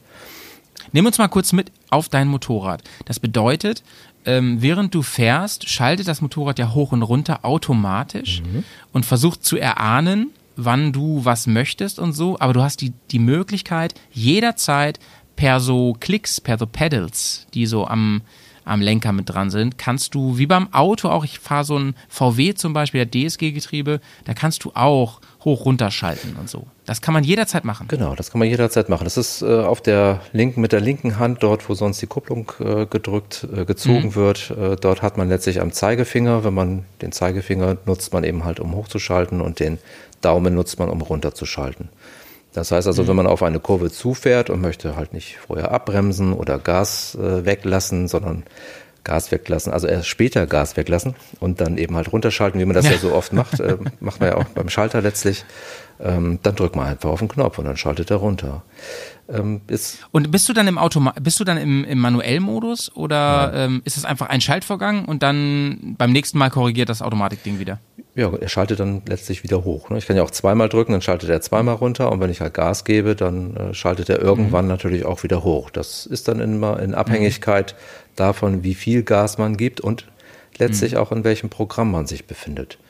Also Und mit den vielen, ja? es gibt zum Beispiel jetzt bei dem Modell 17 ist es so, es gibt halt den, das D-Programm, das ist so, ich sag mal, wenn man durch die Stadt fährt. Das ist Mutti-Programm, ne? Ja, genau, das, das schaltet er halt extrem schnell hoch ähm, und äh, sehr spät wieder runter. Äh, so, und dann gibt es die S-Programme, das sind die Sportprogramme, S1, S2 und S3. Und ähm, üblicherweise fahre ich hier äh, in unseren Gefilden, das heißt ja so in der Bremer Region, Niedersachsen, fahre ich in der Regel auf der Landstraße mit dem S1-Modus. Gibt natürlich auch Leute, die sagen, die, ich sag mal, die sind ein bisschen stärker am Gas, äh, die ähm, wollen etwas ein anderes Schaltverhalten haben, die nehmen vielleicht S2. Und darum geht es letztlich auch. Das heißt, diese verschiedenen Programme ermöglichen eben halt ein früheres oder späteres äh, automatisches Herunterschalten. So und ein S2 benutze ich auch, wenn ich in den Alpen bin und die, die äh, Kurven sind, äh, die sind ja dort tatsächlich erstmal vorhanden im Gegensatz zu unserer Region hier. Äh, und dann ja auch oftmals eben halt sehr starke Kurven. Da macht es eben durchaus Sinn, dann vielleicht auch in diesen S2-Modus zu gehen, ähm, um eben das Schaltverhalten sich so anpassen zu lassen, dass das dann besser passt. Es gibt auch Situationen, tatsächlich, da passt es irgendwie nicht so richtig. Also Das, was Basti auch gesagt Genau, hat. das ne? kann- er hat ja von Kehren gesprochen. Das kann passieren. Ähm, das kann, hat unterschiedliche Gründe, auch wie schnell man letztlich unterwegs ist. Zur Not kann man einfach sagen, ich schalte die Automatik ab und schalte nur noch äh, manuell. Das ist ein, Das Einzige, was du halt nicht machen kannst, ist Kupplung schleifen lassen. Das geht halt nicht. genau, das ist nicht möglich, ja. Aber das ist natürlich auf jeden Fall eine Lösung, äh, die man ganz gut nutzen kann, um auch um die ganz schlimmen Kurven rumzukommen, wenn die Automatik vielleicht nicht so schaltet, äh, wie man das Mhm. erwartet. Und das ist halt der Punkt dabei. Äh, die, wie fahre ich und was erwarte ich letztlich auch? Und daran muss sich dann letztlich das System messen. Ja, das heißt also, wenn es Ja, ja, bei ja, mir sehr gut passt, dann äh, habe ich vielleicht ein Fahrverhalten, was eben halt auch daran ganz gut passt. Und Du hast im. es gibt eben halt auch Leute, die auf jeden Fall auch wirklich äh, deutlich äh, fixer einfach unterwegs sind. Und da mag es vielleicht auch Mhm. sein, dass äh, die verschiedenen Programme vielleicht nicht ganz so optimal sind und vielleicht nicht ganz so gut passen. Genau, genau. Du hast im, äh, im Radio Berghaus hast du ja auch ganz klar gesagt, das passt zu dir, zu deinen Geschwindigkeiten, die du fährst, zu deinen, deiner ähm, Art und Weise, wie du fährst.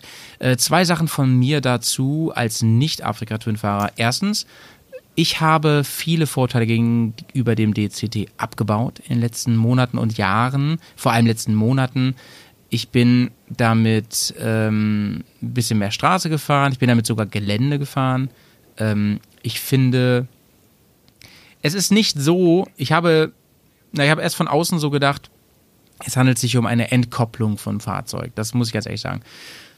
Ich habe erst gedacht, äh, naja, ein Teil des Motorradfahrens für mich ist einfach ähm, die Maschine, ich sag mal, zu spüren, ja, zu fühlen.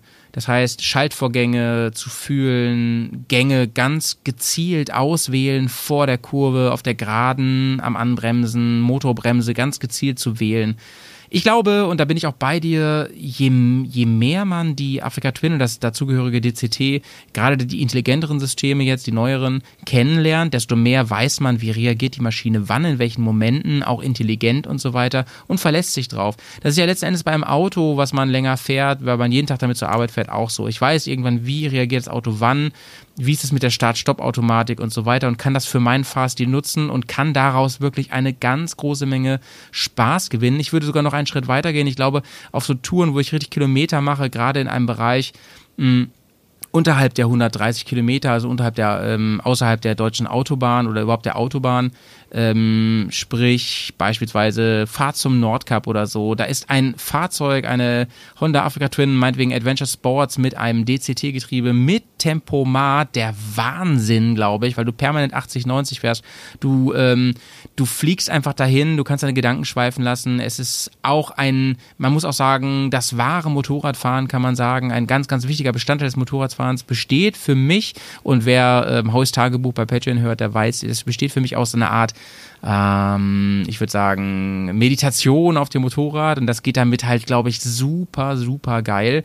Und ich finde, man kann damit halt auch super sportlich fahren, gerade wenn man mit den Pedals arbeitet, so wie, oder mit dem Knopf arbeitet, so wie man es nennen will, was du gerade gesagt hast. Ich bin damit letztes Jahr, äh, ungefähr vor einem Jahr im Harz unterwegs gewesen mit einer Honda Africa Twin DCT und habe gemerkt, auch wirklich, wenn man sich dran gewöhnt, am Anfang verschaltest du dich relativ viel, in Anführungsstrichen verschaltest du dich relativ viel und ähm, lässt das Ding mal aufrollen, sie bockt ein bisschen rum, aber dann irgendwann hast du es raus, dann kommst du richtig mit Speed und Druck aus der Kurve raus und so aus dem Scheitelpunkt raus. Dann fängt an richtig Spaß zu machen.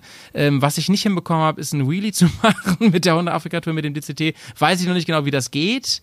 YouTube sagt, das geht. Ich weiß nicht genau, wie es geht. Ähm, will man vielleicht auch gar nicht unbedingt machen. Ähm, ich habe da wirklich äh, krampfhaft versucht, das Vorderrad hochzukriegen. Ich habe es nicht hingekriegt. Ähm, auch mit Gewichtsverlagerung. Also gebt mir gerne Tipps, liebe AT-Fahrer. Ähm, das alles zu den vielen Vorurteilen, äh, Quatsch, Vorurteil ab, vor dem, zu dem Vorurteil abbauen, was ich so betrieben habe die letzten Monate und Jahre.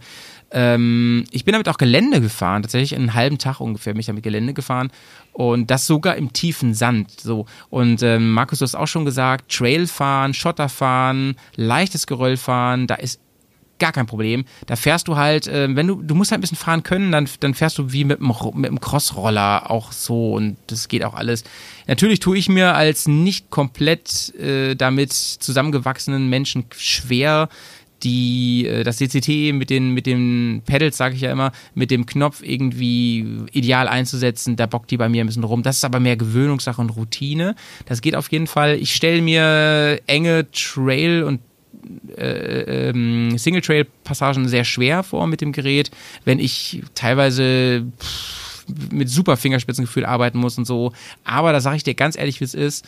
Ähm, mag daran liegen, dass ich einfach das Ding nicht so gewöhnt bin. Weiß ich nicht. Also da ist meine Karre mehr. Aber ich, ich bin auch voll, also was, da, was Großenduros angeht, auch komplett auf Boxer eingeschossen. Das Ding äh, lieb ich von der Charakteristik. Da kann ich saugut mit umgehen im Gelände. Und wer weiß, ob das mit der, sag ich dir mal, wie es ist, wie mit der Afrika Twin und DCT nicht, nicht, nicht sogar genauso wäre, wenn ich die wirklich regelmäßig fahren würde. Deswegen bin ich da neutral bis ähm, einfach nur, ja nee, einfach neutral an der Stelle und denke mir so, ähm, will, ich gar, will ich inzwischen gar kein Urteil mehr darüber fällen. Was sicherlich nicht geht, sind so richtig frickelige Sachen wie L- Vorderradlupfen und so. Ist natürlich sauschwierig ohne Kupplung und so. Aber jetzt sagen wir mal ehrlich, wann machst du denn das mit einer Großenduro? Punkt.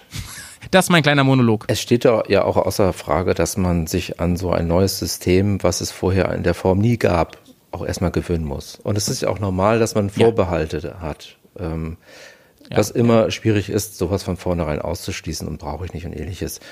Ich meine, das große Display ähm, bei der 2020, braucht man das jetzt wirklich zum Motorradfahren? Ich meine, das ist, Nein. es ist, es ist richtig cool, wenn man ein riesen Display hat und es ist auch cool, wenn man sowas wie CarPlay nutzen kann und einfach ein paar mehr Möglichkeiten hat. Und das ist es doch, was man bewerten muss. Ja, ich habe mehr Möglichkeiten, die ich jetzt nutzen kann und ich kann sie Mhm. ja mal ausprobieren und niemand muss das Ding ja kaufen und niemand, also, Ja, ja, und das ist doch ja. das Tolle. Niemand muss eine Afrika-Twin kaufen, wenn er sie haben will und kriegt das DCT aufgedrückt. Muss doch niemand. Nee. Nee, eben genau. Und deswegen abschließend dazu, Leute, ich meine, findet's scheiße, findet's geil, whatever, aber fahrt's mal. So, Punkt. Ja. Genau, das kann ich auch nur empfehlen. Das ist einfach. Fahren Fahrt's mal. und äh, aber es ist gefährlich. Ne? Also bei mir hat es eine Woche danach gedauert und dann habe ich sie bestellt. Die neue Afrika Twin, dieses Grundmodell ist ja wieder leichter geworden. Ähm, da gehen jetzt auch beide Lichter an. Finde ich interessant. Grundsätzlich orientiert sich die Afrika Twin eher nach oben, hat 100 Kubikzentimeter gerade zugelegt, ähm, wird wieder etwas fetter, etwas luxuriöser an Ausstattung, hat Christian ja auch gesagt und so weiter. Ist ein fahrender, äh, Chris hat es gesagt, ist ein fahrender Computer. Nee, beide haben es so gesagt. Ähm, aber der Punkt ist der, ähm, ich habe ja gesagt, es gibt Gerüchte um eine kleine Afrika Twin. Mir ist die Afrika Twin, nee, mir ist sie nicht umgefallen, aber meinem Kompagnon im Gelände ist sie umgefallen. Und ähm, ich kann euch aus eigener Erfahrung nur sagen, das ist echt ein schweres Schwein, die Afrika Twin. Also zumindest die 2017er ist ein schweres Schwein. Und die hat halt einen viel höheren Schwerpunkt als ein Boxer. Die fällt halt auch komplett um.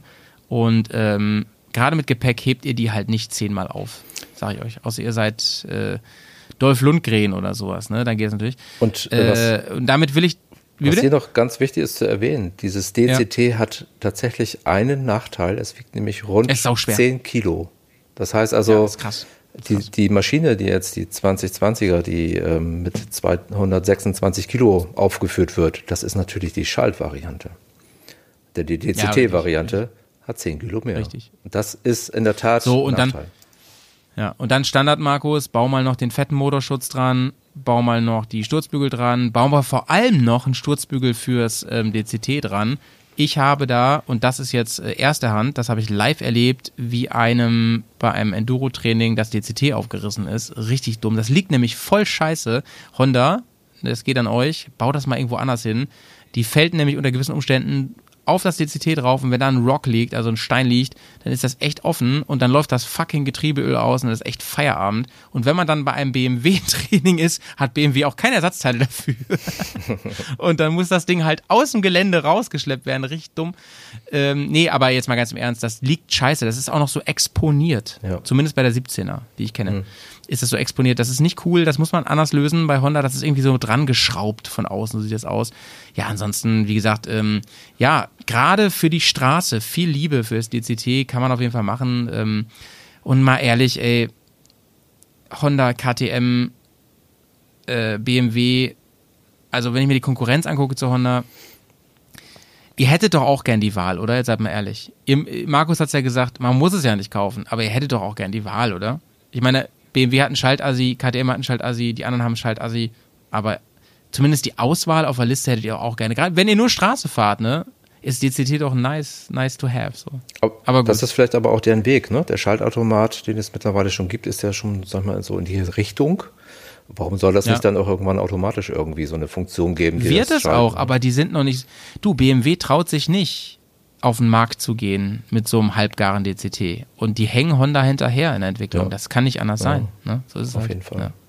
Gut, das ist fast Also- die siebte Generation mittlerweile, glaube ich schon. Also das äh, Eben, eben. Das ist so wie ähm, BMW und der Kardan, ne? Schaut euch mal die früheren Triumph-Modelle mit dem Kardan an, die, die großen Tigers und so, ne? Das sieht aus, als, als wäre da irgendwie Krebs ausgebrochen oder so. Das sieht aus wie so ein Geschwür. Ähm, inzwischen haben sie das besser im Griff. Sieht viel, viel nicer aus, alles, ne? Und da ist BMW halt vorne mit Kadern, ähm, Honda ist ganz klar vorne mit DCT-Getriebe und tja, ähm, ich weiß gar nicht, KTM ist halt auch geil. ist halt auch, auch nice. Zu KTM kommen wir natürlich auch nochmal irgendwann. Aber ein schönes, schönes Motorrad, ja, auf jeden Fall. Ähm, letzte Frage für heute, ne, Markus. Wir haben viel über die Afrika Twin, man könnte noch viel mehr über die Afrika Twin sprechen. Aber ähm, wir wollen mal ganz kurz einen ersten Schlussstrich ziehen über unser erstes Afrika Twin Spezial. Markus, einfache Frage vielleicht, aber vielleicht sagst du auch ja oder nein, aber wenn oder unter gewissen Bedingungen. Und zwar würdest du die Afrika Twin nochmal kaufen? Die Afrika Twin hat den Markt unheimlich bereichert. Es ist ein unheimlich attraktives äh, Motorrad. Und ähm, wenn, ja gut, ich meine, die Entwicklungsschritte haben wir jetzt ja festgestellt, sind ja sehr, sehr schnell zurzeit bei Honda. Wer weiß, was ja nächstes Jahr passiert oder übernächstes Jahr. Ähm, zurzeit würde ich auf jeden Fall sagen, dass ich die Maschine auf jeden Fall nochmal neu kaufen würde. Ja, das ist ein mhm. wirklich rundes Paket. Äh, zukünftig dann nochmal mit so ein paar elektronischen Features. Warum nicht? Ich glaube aber, ähm, ich bin so ein bisschen auf den Trip lieber ein bisschen leichter. Deswegen habe ich auch meine kleine BMW noch. Ähm, mhm. Ich würde mich freuen, wenn es so eine neue Afrika Twin tatsächlich dann gibt mit irgendwie was 800 Kubik oder so, 70 PS und da dürfen natürlich auch ein paar elektronische Features da sein äh, hätte ich da nichts dagegen. Also das, mhm. das wäre so meine Richtung, in die ich ganz gerne gehen würde. Und ich glaube auch, dass das die Entwicklung mhm. ist. Das heißt, es wird eine geben, die auch irgendwie 1200, 1250 Kubik haben wird. Und es wird eben halt auch eine, eine kleinere mhm. Variante wahrscheinlich geben. Da bin ich mir ziemlich sicher. Aber dann halt die einzige in dem Bereich mit DCT. Ja. Das Den Honda macht es ja schon bei diesen NX-Modellen oder wie die ja, heißen. Genau, ne? genau. Da haben sie ja schon kleinere Karren mit DCT. Ja. Ja, finde ich sau spannend und ist dann wirklich eine Alternative zu den momentanen ähm, 800er Topmodellen, Tenere 700 T7, ähm, KTM 97, vielleicht bald 98 und ähm, natürlich auch die BMW GS 850. Habe ich was vergessen? Tiger 900. Ähm, habe ich jetzt so ein bisschen gelangweilt gesagt, find, ist für mich mein Highlight gewesen auf der Messe, habe ich glaube ich da im Video gesagt. Die Tiger 900, geiles Bike. Die langweilige Maschine ist eigentlich die BMW 850 GS. Also die ist natürlich technisch. Ja, super. die ist nicht langweilig, die ist einfach überflüssig. Aber gut, ich bin mit der mit, mit der bin ich durch, du. Ja, ich, bin ich weiß durch. auch nicht. Die F, F850S ist nicht mein Bike. Sorry. Die haben eigentlich aus mehreren Die Gründen. haben ja alle Möglichkeiten, eigentlich ein tolles Bike dahin zu stellen, aber sie machen es einfach mhm. nicht. Ich verstehe es ehrlich gesagt nicht, warum das der Fall ist. Und wie man sieht, Triumph ist da momentan auf der Überholspur und legt da ein mhm. gnadenlos Geil, ne? grandioses ne? Bike hin. Und die waren mal fast pleite, ne? Wahnsinn, ja. Wahnsinn. Und, ähm, Triumph, wer, wer vielleicht äh, der, das, die nächste Marke, das nächste Bike, die die ähm, äh, Triumph Tiger, aber gerne auch die Yamaha Tenere da mal zu schauen, das vielleicht als nächstes Bike-Special mal zu machen. Hätte ich Bock drauf auf jeden Fall. Wir sollten wir, GS muss natürlich auch mal kommen. Ne? Ja wenn es wieder funktioniert, dann sollten wir vielleicht einfach mal eine Probefahrt machen und auch über die direkten Eindrücke bei dieser Probefahrt einfach auch mal äh, ja. berichten. Ne? Dann ja, das, das, ist, eine sehr gute das ist ja sehr, sehr emotional dann vielleicht auch, äh, sehr unterschiedlich dann auch, wie das wahrgenommen wird. Das könnte ich mir auch sehr spannend vorstellen. Auf jeden Fall. Markus, äh, es war mir eine ganz, ganz große Freude, mit dir diesen Poddy heute zu machen zum Thema Africa Twin, das Spezial von Bärs und Tour. Ich äh, finde, wir haben das Thema sehr gut angerissen. Und man muss leider sagen, angerissen. Ne? Wir hätten allein über die alte Afrika Twin noch ungefähr vier Stunden reden können. Aber ähm, ja, was soll's, ne? Also man muss auch nicht immer vier Stunden reden. Ich habe noch Audiokommentare, ich habe noch ganz viel Schnipsel, Soundschnipsel von unseren beiden ganz lieben Kommentatoren Chris und Christian. Der äh, Chris, der die alte Afrika Twin fährt, der Christian, der die neue Afrika Twin fährt. Ähm, der Basti hat ja beide gefahren und äh, du fährst die neue, ich fahre keine. Bis jetzt jedenfalls.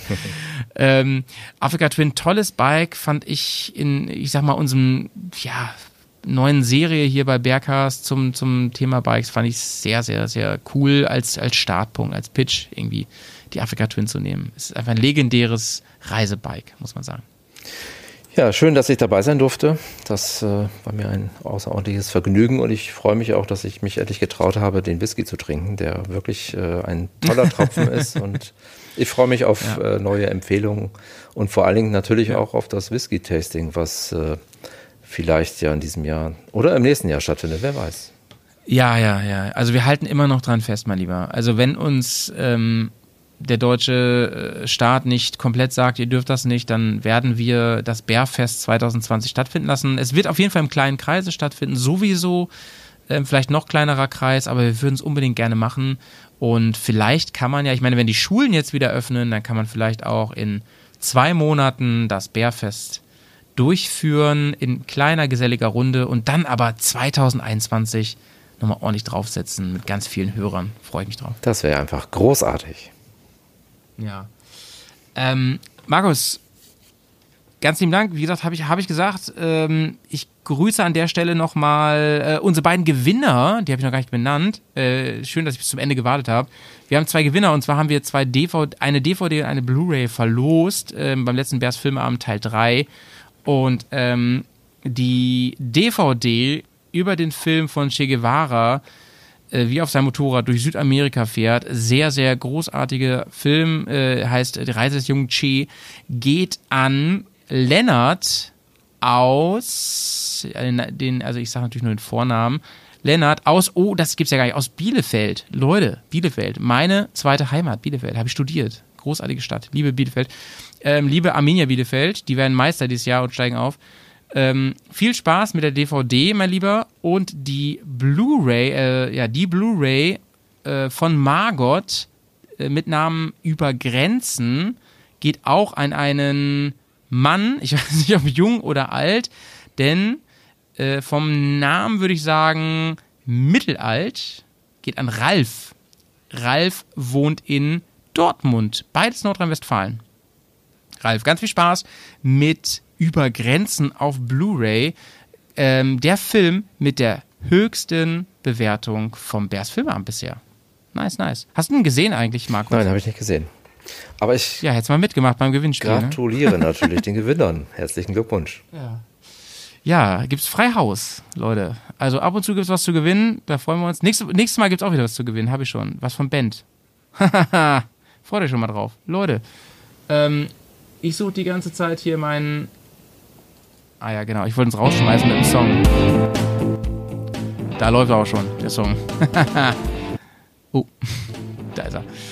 Ähm, Markus, ja, okay, wir, wir hören uns sowieso, Markus. Ähm, ich würde mich sehr freuen, wenn du mal wieder beim Radio Berghaus reinschaust demnächst. Ja, auf jeden Fall.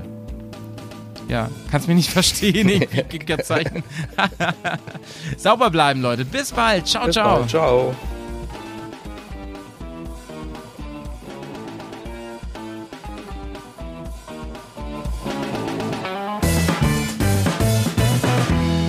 Podcast Hörerkommentare.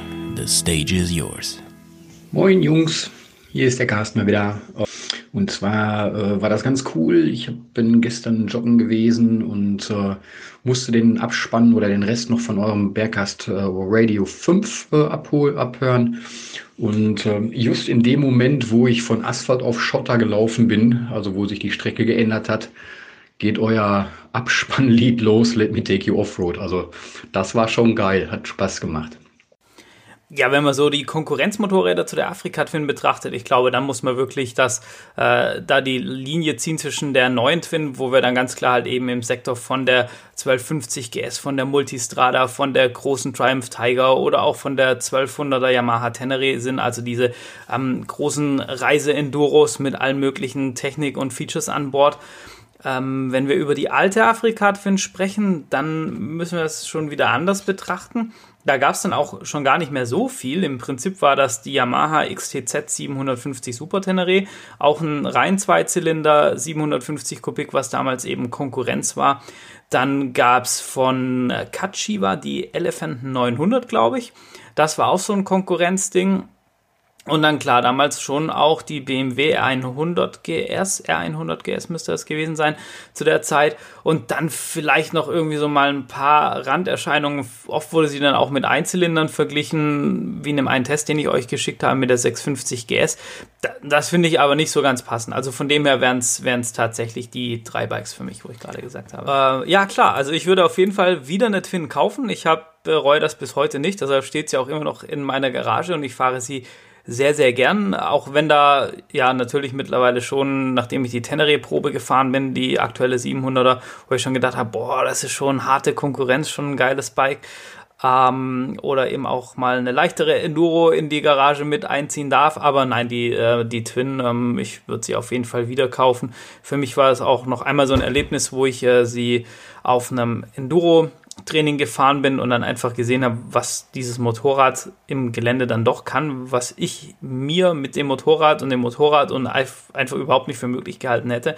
Das war schon ziemlich cool und es macht mir einfach Spaß. Ich kann daran schrauben, alles selber machen. Also von dem her würde ich mir definitiv wieder eine, eine Afrika-Twin kaufen, auch wieder die RD07 von dem Baujahr und so. Ähm, ja, würde ich definitiv dazu raten oder wieder tun. Ja, vergleichbare Motorräder zu Afrika Twin sind für mich jetzt aktuell die BMW F850 und die 800er, ähm, KTM 97 Adventure, Yamaha Tenere 700 und die beiden Tigers, die 800er und die 900er. Also alles, was so um die 1000 Kubik hat oder eher darunter. Also ich würde eher sagen darunter, weil ähm, alles, was drüber ist, es geht ja schon wieder in die Richtung von GS und Tenere 1200 und ähm, 1290 von KTM. Also die schon dazwischen, schon eher ein Zwitter, ne? Also was das angeht, die wildert einmal in den unteren Bereich um die 800, 700 Kubik und in dem 1200er ähm, Bereich. Ja, obwohl die ach, ganz neue Afrika Twin 1100er die geht ja dann jetzt deutlich schon in die Richtung von der GS 1200er.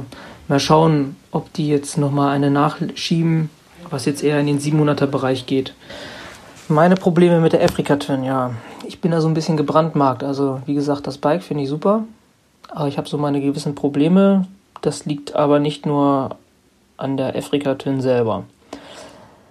Also zum einen, als ich die Maschine damals neu gekauft habe, musste ich äh, 100 Kilometer von Hannover weg, um die zu kaufen, weil hier bei Hannover konnte ich keine Schalter in Tricolor kriegen.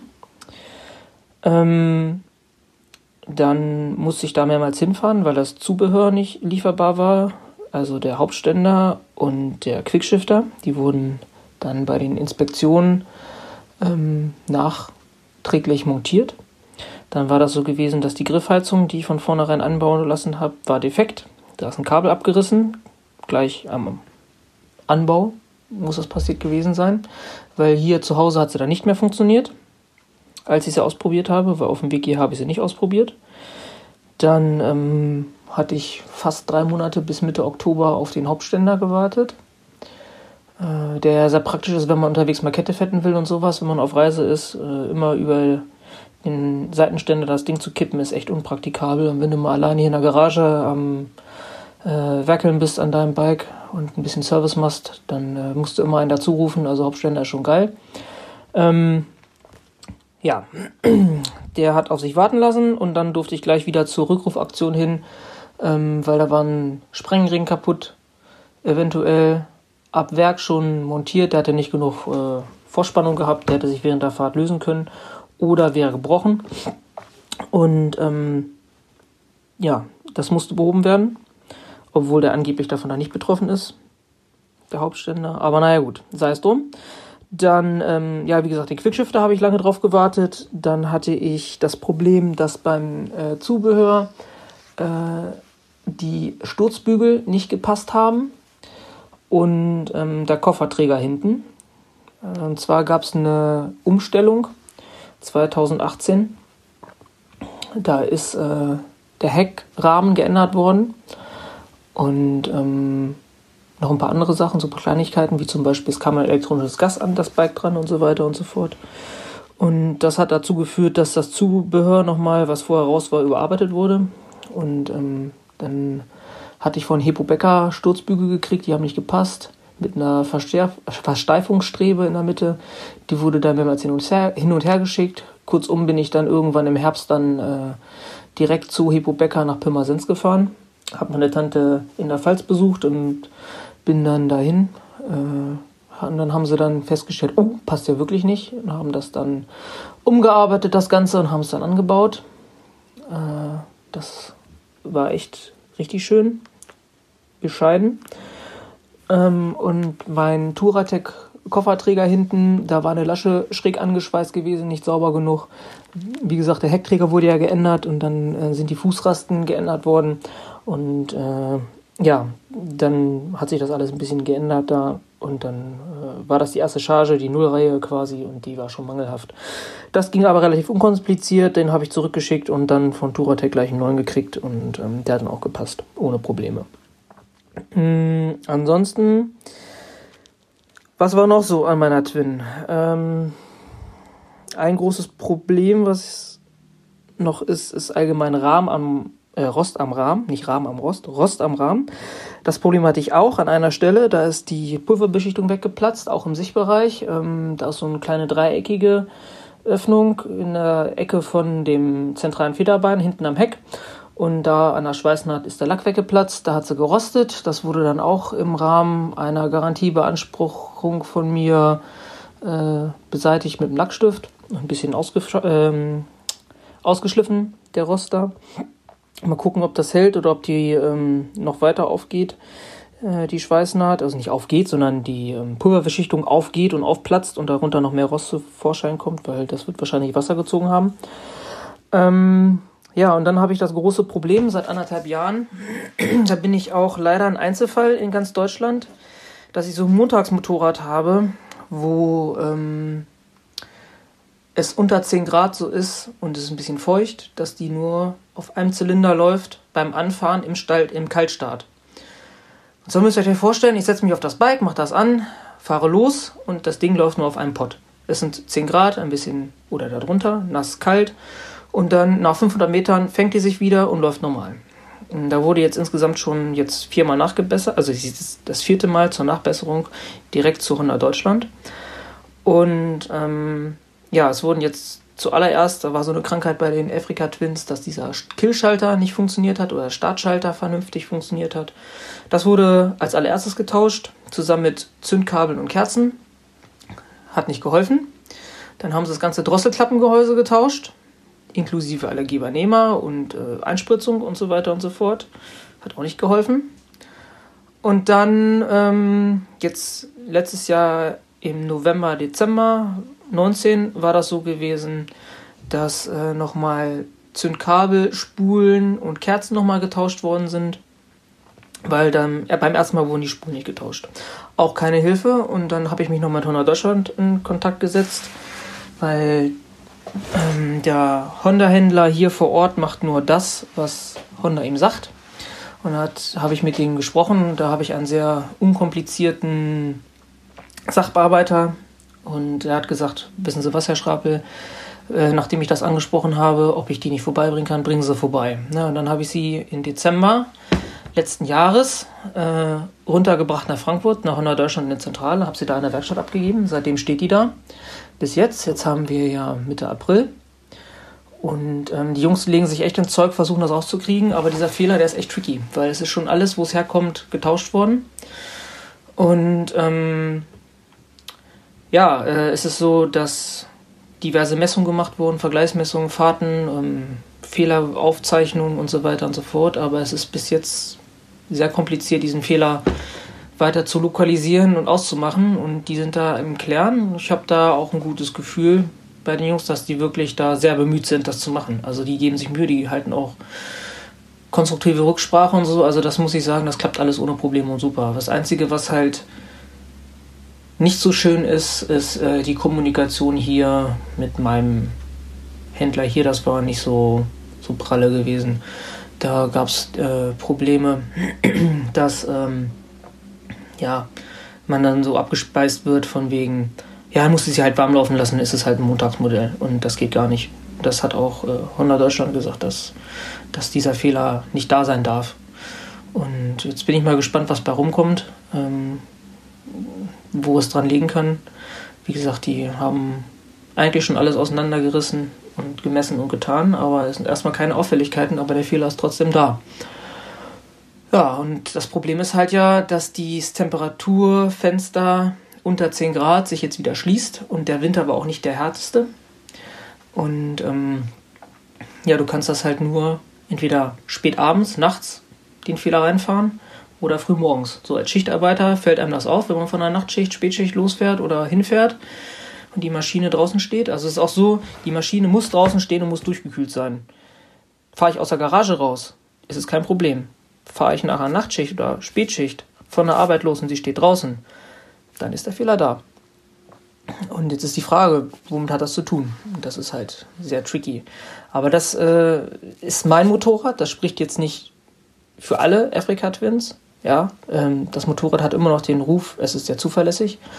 Ähm, ich habe halt leider so ein Montagsmodell, wo so ein scheiß Fehler da ist. Und es würde jetzt auch nicht so ein schön Wetterfahrer auffallen, ähm, der die Karre nur bei 20 Grad rausholt. Aber für mich ist mein Motorrad mein Alltagsgegenstand auch irgendwo.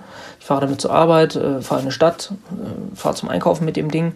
Ich habe zwar auch ein Auto, aber ja, das bleibt dann halt doch mal eher stehen, ähm, weil es eher so ein Youngtimer. Und ähm, was soll ich mit so einem 2-Tonnen-Gerät durch die Gegend fahren? wenn ich hier mal zur Arbeit fahre halt, ne? Ja, äh, das sind so meine Erfahrungen mit meiner Afrika Twin, was die Probleme angeht. Aber das wurde alles auf Garantie und Kulanz geregelt. Also ich habe da bisher noch nichts für bezahlt. Also das ist alles ganz normal gelaufen. Ähm, Im Rahmen der Gewährleistung. Und äh, das heißt ja auch schon was. Und man hat immer ein offenes Ohr bei 100 Deutschland. Das muss man auch lobend erwähnen. Aber diese Kaufentscheidung ähm, hat jetzt nicht beeinflusst aus der heutigen Sicht meine Probleme, die ich mit der Maschine habe aktuell, also mit meiner Maschine. Ähm, das ist jetzt mal davon völlig frei gemacht. Also sind jetzt wirklich nur die Erfahrungen, die ich damit habe und die aktuelle Marktsituation. Weil die jetzige Marktsituation ist definitiv eine andere und eine deutlich breitere als von vor zwei Jahren. Würde ich die Afrika Twin nochmal neu kaufen? Aus der Sicht von vor zwei Jahren? Ja, definitiv. Da gab es nichts ähm, Vergleichbares für mich, was meine Bedürfnisse befriedigt hat, die ich hatte. Ne? Ähm, aus der Sicht von heute würde ich sagen 50-50. Also ein gebrauchtes Modell, so wie ich sie jetzt habe, definitiv ja. Das aktuelle neue Modell, die 1100er, Nein, definitiv nicht. Da ist mir zu viel ähm, Schnickschnack dran, was ich nicht brauche und nicht benutze. Ich brauche ein simples Motorrad, ähm, was ich selber reparieren kann und ähm, warten kann unterwegs und ähm, wo ich auch selber Fehler beheben kann. Und das sehe ich noch bei der alten neuen, wenn ich das mal so sagen darf, kann man machen. Bei der neuen neuen, hm, fraglich. Kenne ich nicht, bin ich auch noch nicht gefahren, die Maschine. Ähm, Finde ich jetzt auch nicht so interessant für mich. Ähm, vom Gebrauchtpreis her kriegt man die ähm, alte, würde ich jetzt mal einfach so behaupten, ich habe jetzt nicht geguckt nach aktuellen Preisen, ähm, zu einem Preis, wo ich jetzt auch ein neues Motorrad kriegen kann. Ich meine, die Tenere 700, die wildert da so in dem Bereich rum. Ähm, von gebrauchten Afrika Twins, wo ich eine neue für kriege, die würde mir auch reichen. Ähm, die hat weniger PS zwar, aber es ist eine Reiseenduro. Ja, das ist kein Rennsemmel. Damit gehe ich nicht auf eine Rennstrecke. Ich kann damit auch zügig fahren und auch durch Kurven und in, äh, auf zügigen Kurvenstrecken brauche ich nicht 200 PS. Es ist halt so. Ähm, es muss so um die 100 PS sein, dass ich auch mit Gepäck vorankomme. Ich bin auch nicht der Größte und nicht der Schwerste, ja. Deswegen muss ich auch auf so ein Bike draufpassen. Und deswegen, jenseits der 1000 Kubik habe ich immer Schwierigkeiten. Und dementsprechend würde ich jetzt sagen, es ist eine 50-50 Chance. Ich würde mir vielleicht sogar eine neue kaufen für den Gebrauchtpreis von einer Afrika Twin. Da müsste man nochmal abwägen, was man dann noch so bei der dazu kaufen müsste. Und dann abwägen, was kriege ich da, was kriege ich hier, was wird da mitgeliefert. Ja, bei einem Gebrauchtmarkt kriegt man immer noch viel Zubehör quasi dran, ähm, was ich sonst für teures Geld ja direkt kaufen muss, wenn eine neue Maschine kaufe.